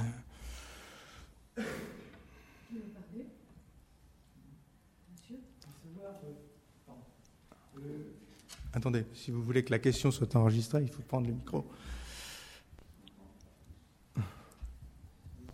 Entendant, j'avais l'impression que les situations que vous décrivez des militaires, c'est un petit peu celle de tout le monde, dans la vie courante, mais que les militaires se trouvent dans des situations euh, plus extrêmes, où les enjeux ressortent davantage.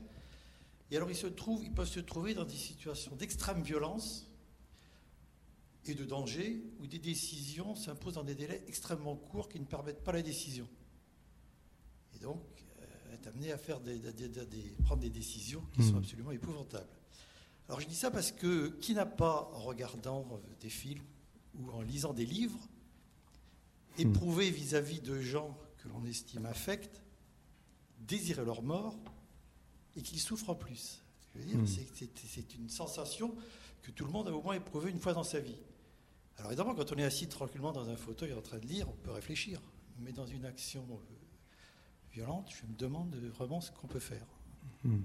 Alors d'autre part, en ce qui concerne le politique, moi j'ai lu autrefois, ça fait longtemps, je ne me rappelle peut-être plus très bien de tout, euh, le fil de l'épée de De Gaulle, et lui il explique une des raisons de la défaite de l'Allemagne en 1900, enfin, la Première Guerre mondiale, c'est parce que les militaires avaient pris le pas sur les politiques.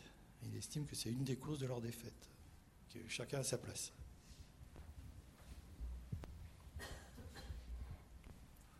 Hmm. Alors sur le, deuxième point, les choses sont simples, oui, bien entendu. Le, militaire euh, est subordonné euh, aux politiques, c'est une condition essentielle. D'ailleurs, si le militaire n'était pas subordonné aux politiques, il deviendrait le politique, euh, de toute façon, et, le militaire qui ne serait pas ce politique-là serait subordonné aux politiques. Donc, si Napoléon, qui est un militaire, est, est, au pouvoir, il, devient le, il devient le politique, même s'il est en même temps le chef militaire. Alors,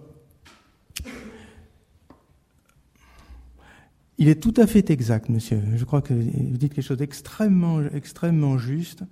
Euh, l'éthique militaire n'est pas simplement une sorte de, comment dire, de déontologie très particulière à l'usage d'une profession tout à fait spéciale. Euh, elle euh, permet de dégager un modèle pur c'est pas comment. Vous comprendrez le principe d'inertie. Euh, on imagine dans l'espace infini un seul, un seul élément matériel qui va dans, qui va à vitesse constante, etc., euh, indéfiniment. c'est une situation qui, n'existe nulle part. néanmoins, sans, les principes premiers de la mécanique, on ne peut pas analyser la diversité des mouvements des corps. Et je dirais que de la même façon euh, les, problèmes d'éthique militaire permettent euh, de, voir sous leur forme pure euh, les problèmes des conflits. donc les, problèmes en dessous de la guerre, vous avez la concurrence. Hein. Donc l'éthique, vous avez la, notion de guerre économique, par exemple, se laisse comprendre en partie, et l'éthique de la guerre économique, n'est-ce pas, est une vraie question. Euh, extrêmement importante, mais qui, à mon avis, se laisse, se laisse comprendre par une certaine dégradation euh, des, des, principes, euh, des principes de la, de la guerre. Laquelle étude de la guerre, la guerre réelle, n'étant jamais la guerre pure, euh, que on peut dégager dans une sorte de, une sorte de concept absolu, si vous voulez. Hein. Donc, en effet, si on arrive à résoudre de manière à peu près euh, non insatisfaisante des questions euh, d'éthique euh, militaire, des questions de, blocus, des questions de couvre-feu, des questions de bombardement, des questions de ce genre-là, si vous voulez, des questions de renseignement, d'extraction de l'information et toutes ces choses-là. je pense que on est certainement plus à l'aise après lorsqu'on en vient à d'autres questions. Mais néanmoins, il y a toujours la même difficulté que euh, on se trouve dans un domaine où il n'y a pas de légal, parce que la communauté humaine, même si elle existe dans un sens affectif euh, ou moral, euh, ou biologique, ou spirituel, n'existe pas comme, communauté politique. Le monde n'est pas un État, c'est même une association d'États, c'est autre chose. Et, et, donc, on est dans la guerre, eh bien, ce sont c'est l'affrontement de deux volontés qui veulent se soumettre mutuellement, Et là, il n'y a, pas de, de loi à ce moment-là, sinon la loi des gens, les lois de la guerre, les coutumes de la guerre, ben, un certain nombre de, règles, de règles morales euh, dans lesquelles on essaye malgré tout de, euh, de, se tenir, parce qu'on sait qu'il faut malgré tout revenir à la paix. on me demande ce que c'est que l'éthique militaire. L'éthique militaire un principe premier, c'est que la paix vaut mieux que la guerre. Voilà, c'est ça le, chose. Pas n'importe quelle paix. Là, une paix, une paix avec un, droit raisonnable, je dirais, euh, vaut mieux, vaut mieux que euh, la guerre. Et donc, on, ce que l'on demande, au, ce que le politique demande aux militaires, c'est deux choses. C'est à la fois la victoire, mais une victoire dans des conditions qui permettent le rétablissement de de situations de paix les Allemands, on les aura toujours de l'autre côté du Rhin, ils nous auront toujours de l'autre côté du Rhin. Il faut bien qu'il, je veux dire, on peut se disputer de temps en temps et très fort. Il faut bien qu'on se supporte, il faut bien qu'on vive ensemble, qu'on trouve une. Autrement dit, il faut mener, euh, on n'a plus de problème avec eux, euh, grâce à Dieu, euh, et ni avec nous, mais, euh, mais il faut mener les, les guerres en pensant en pensant que le but, c'est de, produire la paix. Saint Augustin et Aristote, nul ne, fait la paix si ce n'est pour produire la guerre. A contra, vous avez Nietzsche dans la première partie euh, Ainsi par les Zarathustra, et qui, dit que, que euh, plus exactement, c'est dans le chapitre intitulé De la guerre et des guerriers, euh, que la, en gros la, la, paix soit le moment de, le moment de repos pendant lequel tu te prépares à la guerre, euh, cherche ton ennemi, euh, que, ton œil, euh, que ton œil cherche ton adversaire, trouve un adversaire que tu puisses haïr, mais, non, et non pas mépriser, etc. etc. Enfin, la, la guerre, c'est la vie. Cette conception dans laquelle la guerre, c'est la vie, la guerre, c'est la guerre, c'est le bien, en quelque sorte. Et, et vous trouvez ça dans les, euh, œuvres de Ludendorff, par exemple. vous savez, le, le, numéro 2 de l'armée l'armée allemande pendant 1917-18, et euh, qui écrit un livre intitulé La guerre totale, hein, qui est extrêmement, extrêmement intéressant. Euh, le, but de l'État, c'est la guerre. la vie de l'État, c'est la, vie de l'État, c'est la guerre. Moi, je pense que c'est cela la position, immorale. Ce qui justifie la juste guerre, ce qui justifie la, guerre, c'est euh, la, décision délibérée de ne pas permettre aux violents de s'emparer de la société humaine et de, et de leur opposer la force, une force maîtrisée euh, et elle-même elle soumise euh, à, des règles. Donc, c'est et c'est c'est euh, ce problème, si vous voulez, de faire, euh, d'employer la force sans être un violent, et qui, euh, qui, crée toute, la, toute la, difficulté, bien entendu, du, problème d'éthique militaire. sur question, cette question de, la violence que vous soulevez est tout à fait fondamentale. Il y a deux positions chez les militaires français que j'ai pu rencontrer. L'une de type, je dirais, euh, républicain qu'ancien, qui distingue très strictement la force et la violence. Alors, si vous voulez, la force avec un petit f et la force avec un grand F. La force avec un petit f, c'est l'emploi, euh, l'emploi des armes. La force avec un petit f est évidemment commun à tout combattant, quelle que soit sa cause, qu'il soit juste, injuste, tyrannique, euh, libéral, tout ce que vous voulez, il emploie la force. Il y a des fusils, des canons, des bombes, tout ce que vous voulez. Bien. Donc, mais la force avec un grand F et la, violence avec un grand F devraient être distinguées par le critère du droit. La force avec un grand F, la force publique, si je puis dire, c'est euh, l'ensemble des énergies matérielles dont on peut disposer, mises au service du droit, à l'intérieur, à l'extérieur. C'est le même modèle qui prévaut, si je puis dire. Euh, et euh, la violence, la violence, c'est la force, euh, l'ensemble des mêmes énergies matérielles mises en quelque sorte en contradiction ou en contravention avec le droit, le, droit lui-même n'étant pas défini de manière arbitraire, parce qu'après tout, tout le monde a son droit, mais étant, défini euh, par le fait qu'il y a des droits qui s'inspirent du principe de la préférence pour la paix et pour l'être, et qu'il y a des droits qui, malheureusement, euh, euh peuvent s'inspirer de la, préférence pour le néant et de la préférence pour la guerre. Voilà, si vous voulez. ça, c'est la première position. La deuxième position, euh, est celle de ceux qui disent n'idéalisons pas euh, trop la position du défenseur du droit. Euh, vous avez écrit, Chantal, un, livre sur ces questions de la justice pénale. C'était la, c'est pas la grande illusion, c'était La grande méprise, la grande, la grande méprise, la grande méprise, n'est-ce pas? Un, livre, je vous recommande, c'est euh, et, je me suis en, entretenu avec des, un certain nombre de militaires qui avaient eu, qui ont eu, moi je n'ai pas d'expérience personnelle du combat, euh, encore moins du, corps à corps. Euh, mais j'ai pu parler avec des militaires qui ont cette expérience. Euh, cette expérience les conduit à dire que même quand on est bien élevé, même quand on est quelqu'un de très moral, voire de très pieux, euh, même euh, quand on est discipliné, même quand on a eu une, formation militaire très carrée et rigoureuse, même quand on a bon cœur, on est un homme de bien, il se passe quelque chose dans le phénomène de l'assaut et du, combat euh, lorsque les, les, les, gens viennent aux mains, lorsque c'est pas seulement un jeu vidéo à distance, si vous voulez, euh, qui fait qu'il y, y, a un déchaînement, un déchaînement, euh, et, et il dit, oui, il y a, il y a un plaisir spécifique de, un plaisir spécifique de la violence, un plaisir spécifique du meurtre, et un plaisir spécifique de, du massacre, pour ainsi dire, une tentation, une tentation de l'ivresse, de la caïdesse, comme on dit.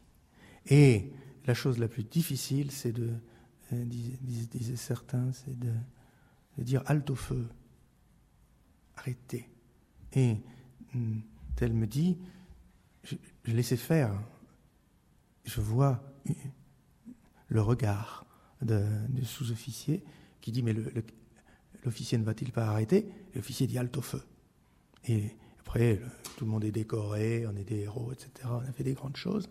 Et néanmoins, mais néanmoins, la chose qui reste dans la conscience, c'est cette seconde, cette seconde, ou ces deux secondes, ces trois secondes, on ne sait pas. C'est un instant, maintenant c'est une éternité, pendant lesquelles euh, euh, on a senti que c'était que la violence. Hein Donc, euh, je pense que tous ceux qui connaissent vraiment la guerre ne l'aiment pas. Et puis, il y a aussi cette belle phrase, je crois, qui est très importante à méditer, qui est d'Hérodote, et que, paraît-il, Raymond Aron avait fait inscrire sur son épée d'académicien, et qui dit, il n'y a personne qui ne soit assez fou pour préférer la guerre à la paix, parce que dans la paix, c'est l'ordre naturel, ce sont les enfants qui enterrent les parents, alors que dans la guerre, ce sont les pères qui enterrent les fils. Et c'est la raison qu'il donne, n'est-ce pas? Et euh, plus je médite, et plus je trouve que c'est quelque chose de très profond, euh, et très profond, parce que c'est les jeunes qui font la guerre, jamais l'oublier.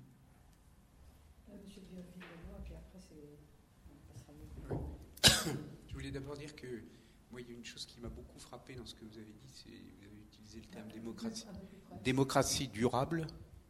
J'ai trouvé que par rapport aux deux premières questions que vous avez posées, ça, c'est quand même très au cœur de ce que vous avez soulevé. C'est-à-dire que ce que vous soulevez, c'est que la, l'interpénétration médiatique euh, de l'activité militaire crée des circonstances où euh, la démocratie peut se trouver en situation d'infériorité par rapport à l'absence de démocratie. Enfin, si je devais résumer ce que j'ai vraiment saisi de vos deux premières questions, c'est cette question-là que vous mettez au cœur. Quelles règles, quelle règle pour la, parce que l'éthique militaire, c'est quelles règles pour l'activité la, combattante qui, mmh. qui, permettent de faire échec à ce que la médiatisation de la guerre ne, ne mette la démocratie en, en situation d'infériorité.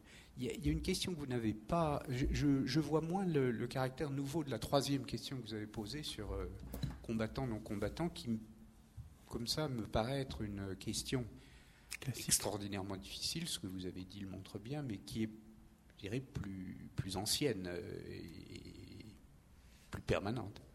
Parce que la, la tentation pour le combattant de se de s'assimiler à un non-combattant est certainement une tentation que mmh. les combattants ont, ont, sacrifiée depuis fort longtemps. Mais j'avais une question que vous n'avez pas du tout soulevée et qui, à la, lecture des, de, la, presse, euh, vraiment saute à l'attention, c'est le problème de l'évaluation des pertes. J'ai le sentiment que la, médiatisation des, conflits que vous avez évoqués, un de ses principaux effets dans les sociétés démocratiques, c'est de rendre les pertes euh, quasiment insupportables. Hum. Et, donc euh, de provoquer une, une, rétroaction extrêmement rapide euh, des pertes sur la détermination des gouvernements en guerre. Si on pense au conflit de l'Afghanistan, à la manière dont sont gérées la médiatisation des, pertes de la France ou des États-Unis, ou enfin des différentes puissances qui sont, qui hmm. sont en guerre là-bas, je trouve que c'est un élément qui change quand même assez sensiblement l'acte, la, gestion du conflit. Je ne sais pas ce que vous en, ce que vous en pensez. Ça me paraît être un des aspects les plus forts de, la, de, cette, de cette médiatisation de, la, de l'acte guerrier. Hmm. Je vous remercie, monsieur le directeur. Euh,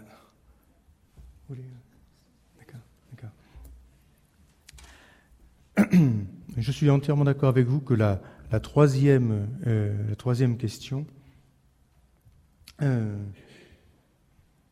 se contente, dans la troisième question, je me contente de, donner des exemples de la manière, de la manière dont on vit, pour ainsi dire, euh, un, problème qui est classique.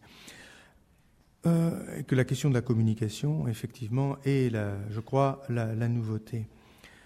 Une démocratie durable. Une démocratie durable. Une démocratie durable euh, doit être une démocratie qui doit être capable de se défendre. Et tout simplement parce que donc de disposer d'une force et euh, d'employer cette force, d'accepter l'épreuve de force lorsque cela est nécessaire. Donc, euh, on comprend bien que euh, si, la société, démocratique devient une société dans laquelle les droits de l'homme sont entendus comme de simples créances individuelles absolues qui, euh, je dirais, libèrent euh, la personne de toute obligation euh, par rapport au bien commun et, et, exclut la possibilité du sacrifice, il est parfaitement clair qu'une telle démocratie ne peut pas se défendre. Elle n'est pas durable. Elle succombera fatalement à des agressions. Alors, euh, une, démocratie durable doit être capable en même temps de disposer d'une euh, notion de la guerre juste.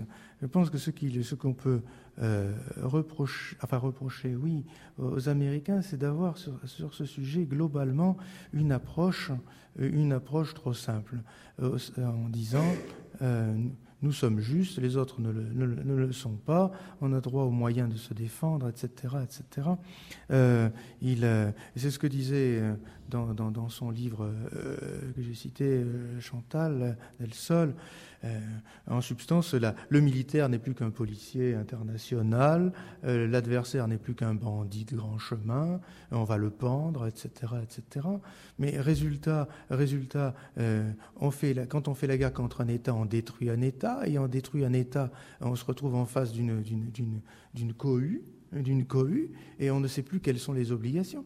Lorsqu'on laisse subsister l'État qu'on a battu, l'État dit je signe la paix, donc tous ceux qui sont les sujets de cet État ont l'obligation de cesser, cesser la paix. Les choses sont claires à ce moment-là. Les soldats respectent les civils, tout simplement parce que les soldats sont en sécurité au milieu des civils. Donc, et, à ce moment, les, les, choses sont parfaitement claires. Si, si, les, si, on, détruit, euh, si on détruit un État, euh, on, se retrouve, on se retrouve en face d'une population dont on ne sait plus si c'est un ensemble de civils ou un ensemble de combattants qui se lèvent en masse. Il n'y a plus d'obligation. C'est une, c'est, une, et, c'est cela, euh, c'est le problème, c'est, le problème le, plus grave, je crois, de, cette, de, ce moralisme excessif euh, qui euh, manque d'un certain sens de la relativité culturelle. Vitoria lui-même disait que subjectivement, une guerre peut être juste des deux côtés. Si on insulte votre mère, c'est votre mère, vous comprenez? Même les Américains eux-mêmes disent right or wrong, my country. Hein Donc, ils devraient être capables que les autres pensent pareil. Alors, ça, cette démocratie durable demande une capacité de lutter euh, qui ne va pas sans vertu, sans courage, sans discipline, sans capacité au sacrifice, sans disponibilité complète, euh, sans, une capacité à se hisser au-dessus de la peur de la mort, de la peur des souffrances, de la peur des mutilations, euh, de la peur des deuils. c'est si si l'homme ne veut pas, ne, veut pas lutter, il ne peut pas être libre. C'est forcé. C'est pour ça qu'il n'y a de liberté, malgré tout, que pour la vertu. C'est aussi pour ça que euh, la, démagogie, la démagogie qui donne l'impression qu'il y a possibilité de conserver durablement une société libre sans vertu, a tort. Euh, et nous nous entraîne tout simplement vers, euh, une, corruption. Alors, cela dit, il faut une conception de la guerre juste, qui ne soit pas une conception, conception sommaire. Mais là, il y a une vraie difficulté. Je reviens toujours à ce principe combattant-non combattant. Voyez-vous, lorsqu'on n'est pas en démocratie ou en république, la distinction entre combattant et non combattant est limpide. Il y a, par exemple, deux monarques avec leurs fonctionnaires et leurs soldats. Ces monarques ont un différent. Ils n'arrivent pas à trouver un compromis. Ils procèdent à une épreuve de force. Et comme les animaux, si vous me permettez l'expression. Mais, mais, aussi intelligemment que les animaux. Ils ne vont pas aller se massacrer, ça coûte cher, les armées, etc. Oh, les, animaux se battent. Au bout de 5 minutes, 1 minute, 30 secondes, l'épreuve de force a clairement désigné le plus fort le plus faible se soumet, on n'en parle plus. C'est euh, de la même façon, on dit on est trop bête pour trouver une solution de raison. On va chercher une, solution de force. On provoque, on provoque l'affrontement minimal, si je peux, minimal raisonnable, suffisant pour faire, la preuve. Et après, on revient à la négociation, on discute et on se dit bon, euh, on, va pas être, on va pas aller. Donc là, on comprend que dans une telle conception une telle conception de la politique et, de la guerre. Euh, c'est une pure inhumanité d'aller faire du mal au brave paysan qui est là, ou au brave bourgeois dans sa ville, et de le faire mourir de faim, ou je ne sais quoi. Donc ce sont des, il s'agit d'organiser une épreuve de force. Voilà. Alors, au contraire, au contraire, lorsqu'on est en démocratie, c'est plus difficile. C'est plus difficile, puisqu'on dit que le peuple est souverain. Le peuple est souverain. Donc au-dessus du président de la République, il y a le peuple.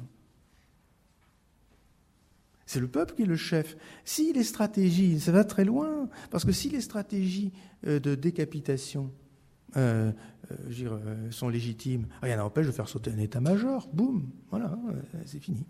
Fait sauter l'état-major, c'est un gros embêtement, bien entendu, pour, pour l'armée, l'armée qui, qui, qui, subit, qui subit ce coup. Donc, l'idée de, frapper la tête politique, en général, ça ne se fait pas parce que les politiques, enfin, ils ont peur, enfin, ils ne se mangent pas entre eux, si vous voulez, on comprend. Et puis, on, ne sait jamais, après tout, qui va remplacer. Peut-être qu'il sera meilleur. Enfin, bon, mais l'idée de, si le peuple fait, plus le peuple fait corps avec l'État, et, moins l'idée que euh, y a des non-combattants euh, est difficile. Alors, c'est pas la même chose d'être loyal à son monarque, d'être lié à un rapport de suggestion, à un État, et, puis euh, même d'y avoir, quelques droits politiques, et de, penser que l'État, c'est nous.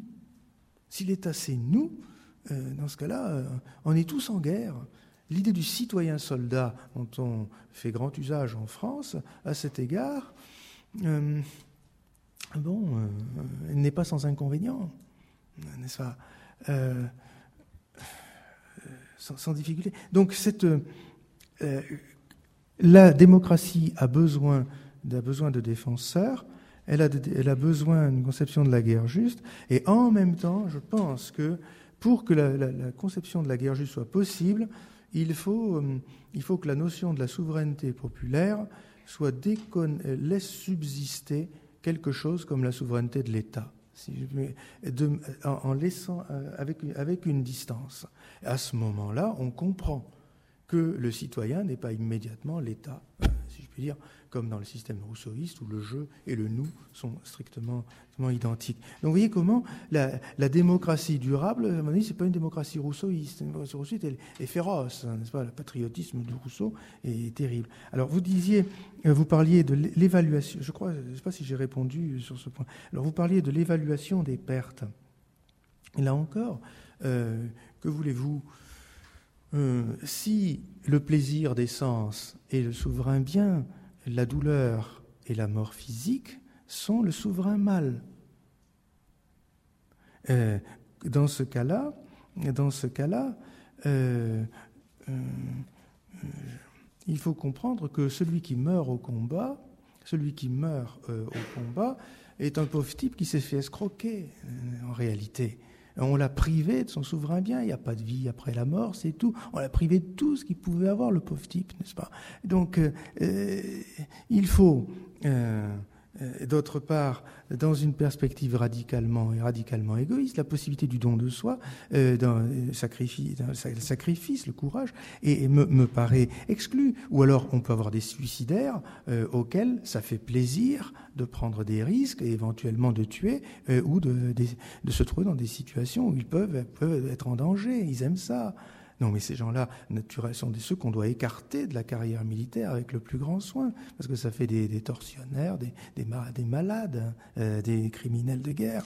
Donc, euh, euh, en fait, si, une, une démocratie estime que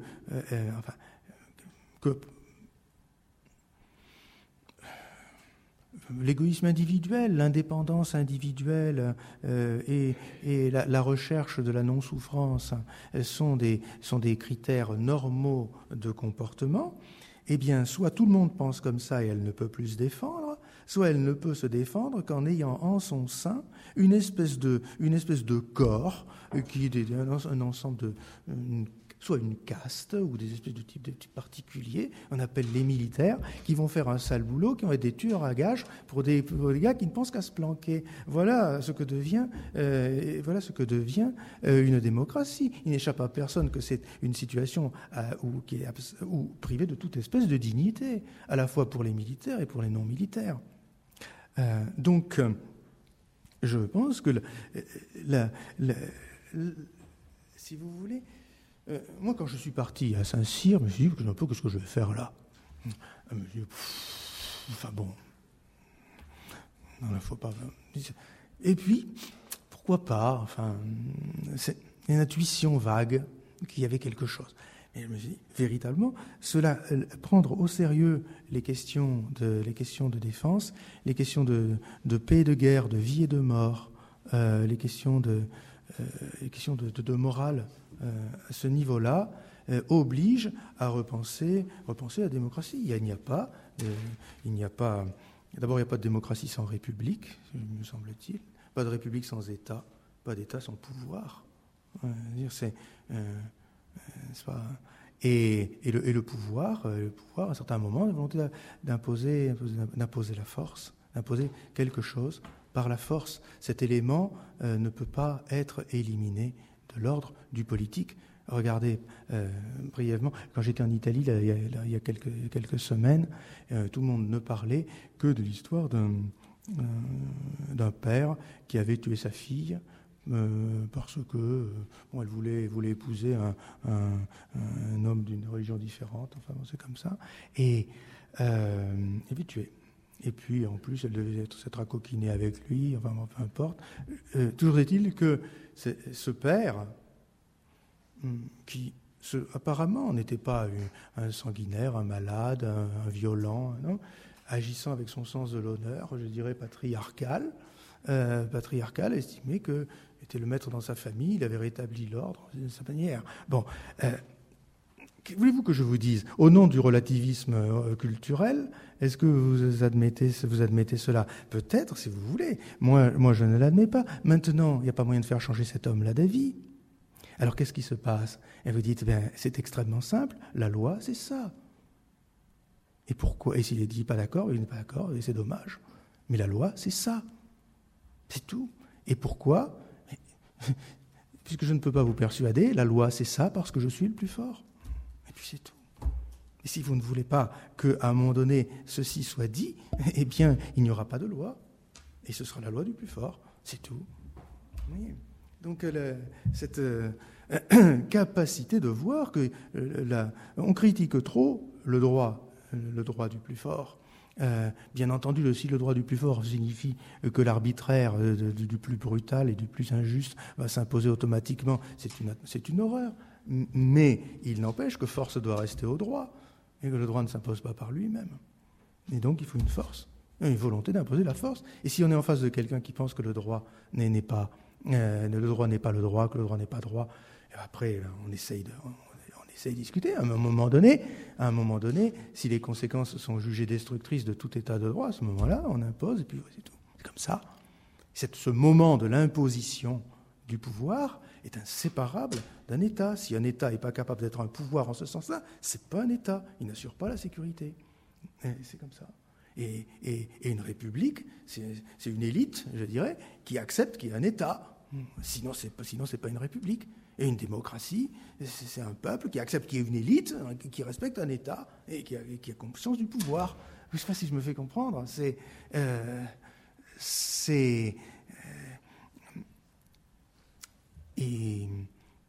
et, si, soi-disant, nos, évolutions morales euh, nous amènent à, ne pas, euh, à, ne pas, comprendre la nécessité, euh, la nécessité de la force, la nécessité, la nécessité du pouvoir, simplement, et le rapport entre la force et le droit, et le rapport entre la, force et l'épreuve de force. L'épreuve de force, et le courage.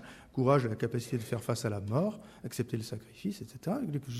Euh, ça veut dire que, tout simplement, nous ne connaissons plus les conditions de la démocratie durable. Je pense que dans la surévaluation, euh,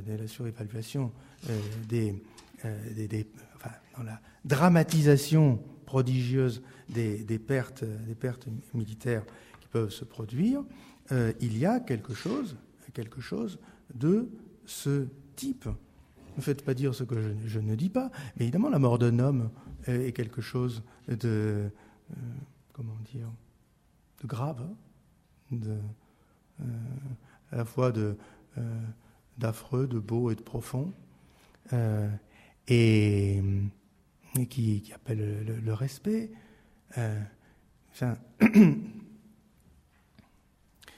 Euh, nous sommes tous mortels. Et si notre seul, euh, notre seul souci, c'est de faire des, vieux os euh, et, que personne ne nous embête, eh bien, nous, nous serons des esclaves, et puis c'est tout. Il nous reste très peu de temps. Alors, est-ce qu'on. La dernière question, très rapide? Je ne voudrais pas prolonger, je ne sais pas si j'ai Je voudrais juste revenir, je voudrais juste revenir à votre phrase très très lourde. En conséquence, il y a des guerres, vous avez dit que l'on n'a pas le droit de perdre. J'aimerais approfondir cette question en vous demandant au nom de quoi on n'a pas le droit de les perdre? Est-ce que c'est au nom des conséquences concrètes de cette perte ou est-ce que c'est au nom de l'honneur? Et je voudrais vous poser une question précise, polonaise, je suis polonaise. Au nom de, c'est un grand débat qui anime ce pays, que vous connaissez peut-être, euh, concernant l'insurrection de Varsovie, qui est un grand soulèvement national euh, euh, au nom de l'honneur, absolument absurde sur le plan militaire, décrit récemment par Norman Davis dans un beau livre publié à Oxford, et qui est à la base même de l'identité patriotique nationale de tout le peuple polonais actuellement Ma génération a été élevée dans le culte de cette insurrection. Mes parents ont bien entendu été baignés dans le culte de cette insurrection et je dirais que notre notion de la guerre juste et de l'honneur euh, européen, national, de la démocratie va absolument pas dans le sens que vous donnez, au nom des mêmes valeurs que nous partageons avec vous, puisque l'État était désagrégé et la Pologne démocratique, indépendante et pleine d'honneur a créé son État clandestin. un État clandestin avec son armée, sa juridiction qui exécutait les collaborateurs, son enseignement clandestin à de tous les niveaux, primaire, secondaire, universitaire. Et on vient d'enterrer une grande dame de la philosophie française et polonaise, Barbara Skarga, qui est allée au Kazakhstan passer dix ans dans un goulag pour avoir participé à cet événement. Donc, euh, qui est distingué. 15 ans. Et qui a d'ailleurs publié un livre traduit en français euh, sur cette expérience horrible. Donc, notre décryptage de la guerre juste est créer un État clandestin, structure complètement civile, de la société civile, se battre dans un combat désespéré, dont on savait dès, dès le départ qu'il était désespéré, pour que les soviétiques ne soient pas les seuls à dire on vous a libérés, puisqu'évidemment ils ne nous ont pas libérés, ils nous ont occupés. La vérité sur ces faits est dite seulement Hmm. 50 ans après. Aujourd'hui, on sort les archives et on a peine à dire la vérité de Katyn, qui est le- l'exemple flagrant, flagrant de non-respect des non-combattants, puisqu'on a fusillé 20 000 d'officiers équivalent de Saint-Syriens polonais, une balle dans la tête dans les. Vu le film. Voilà. Donc, on- on- quand je vous écoute, je, je suis parfaitement ce que vous dites, mais votre décryptage français ne me convient pas du côté européen-polonais, puisque la démocratie peut fonctionner sans État. C'est pas la République à la française nécessairement. On a des mêmes valeurs de la guerre juste. Je suis désolée, mais et on est en Europe. Alors, comme vous savez, euh, on a j'ai eu l'occasion, ce que vous m'avez si aimablement reçu, euh, de vous raconter euh, ma vie en- avec la Pologne et, euh, et combien, justement, pour un Français, la rencontre de ce pays euh, provoque un renouvellement, un renouvellement complet des esprits. Euh, c'est une république qui est un royaume, un royaume qui est une république. Commencez par là. Euh, c'est une, une- enfin bref, c'est république aristocratique. euh, Enfin tout un ensemble de, choses euh, qui sont. Il y a des lumières catholiques. Enfin bref, c'est bref, tout est.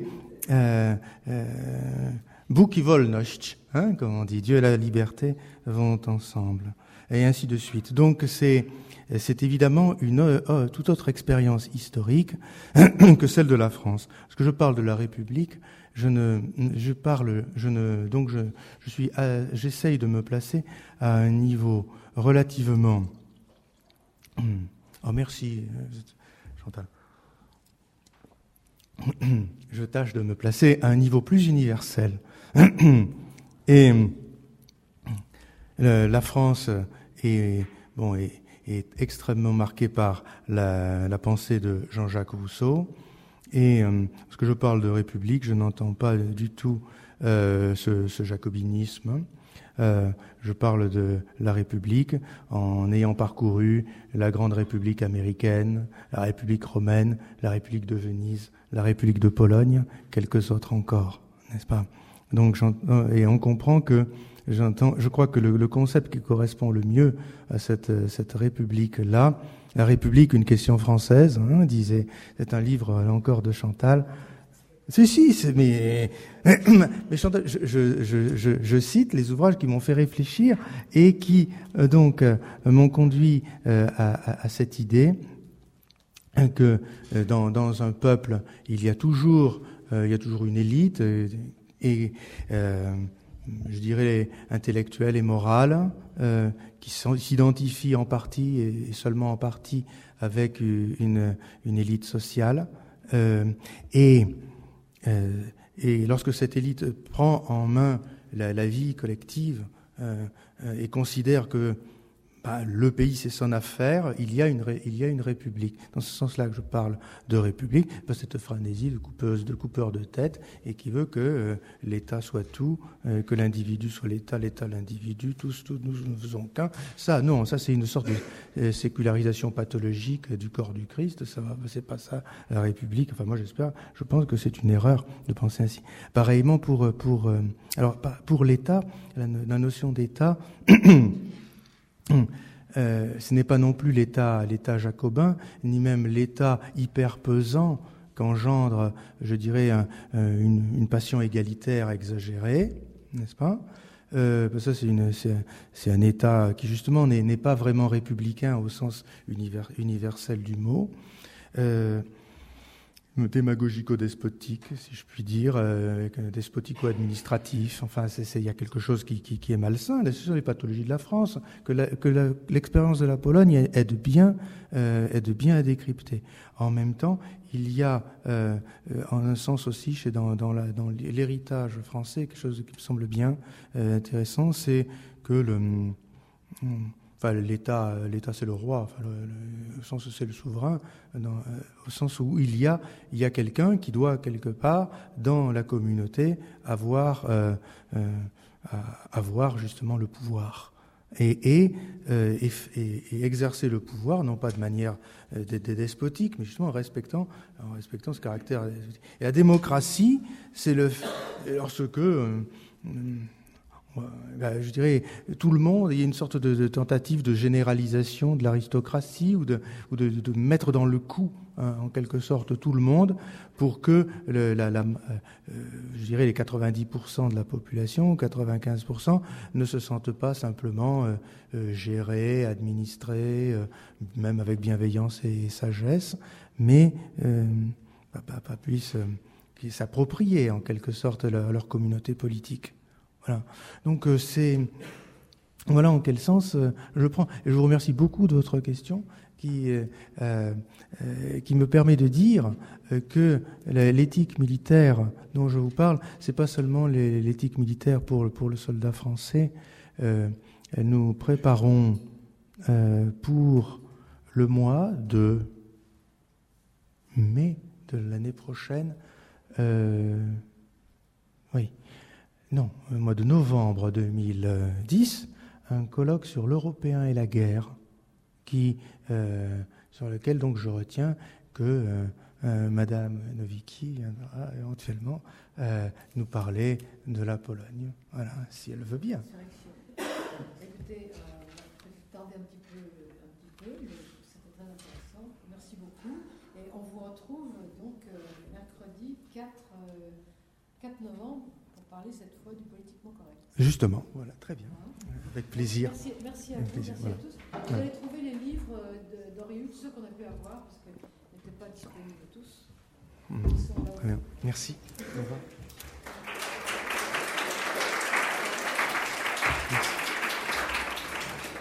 Merci Chantal. Merci.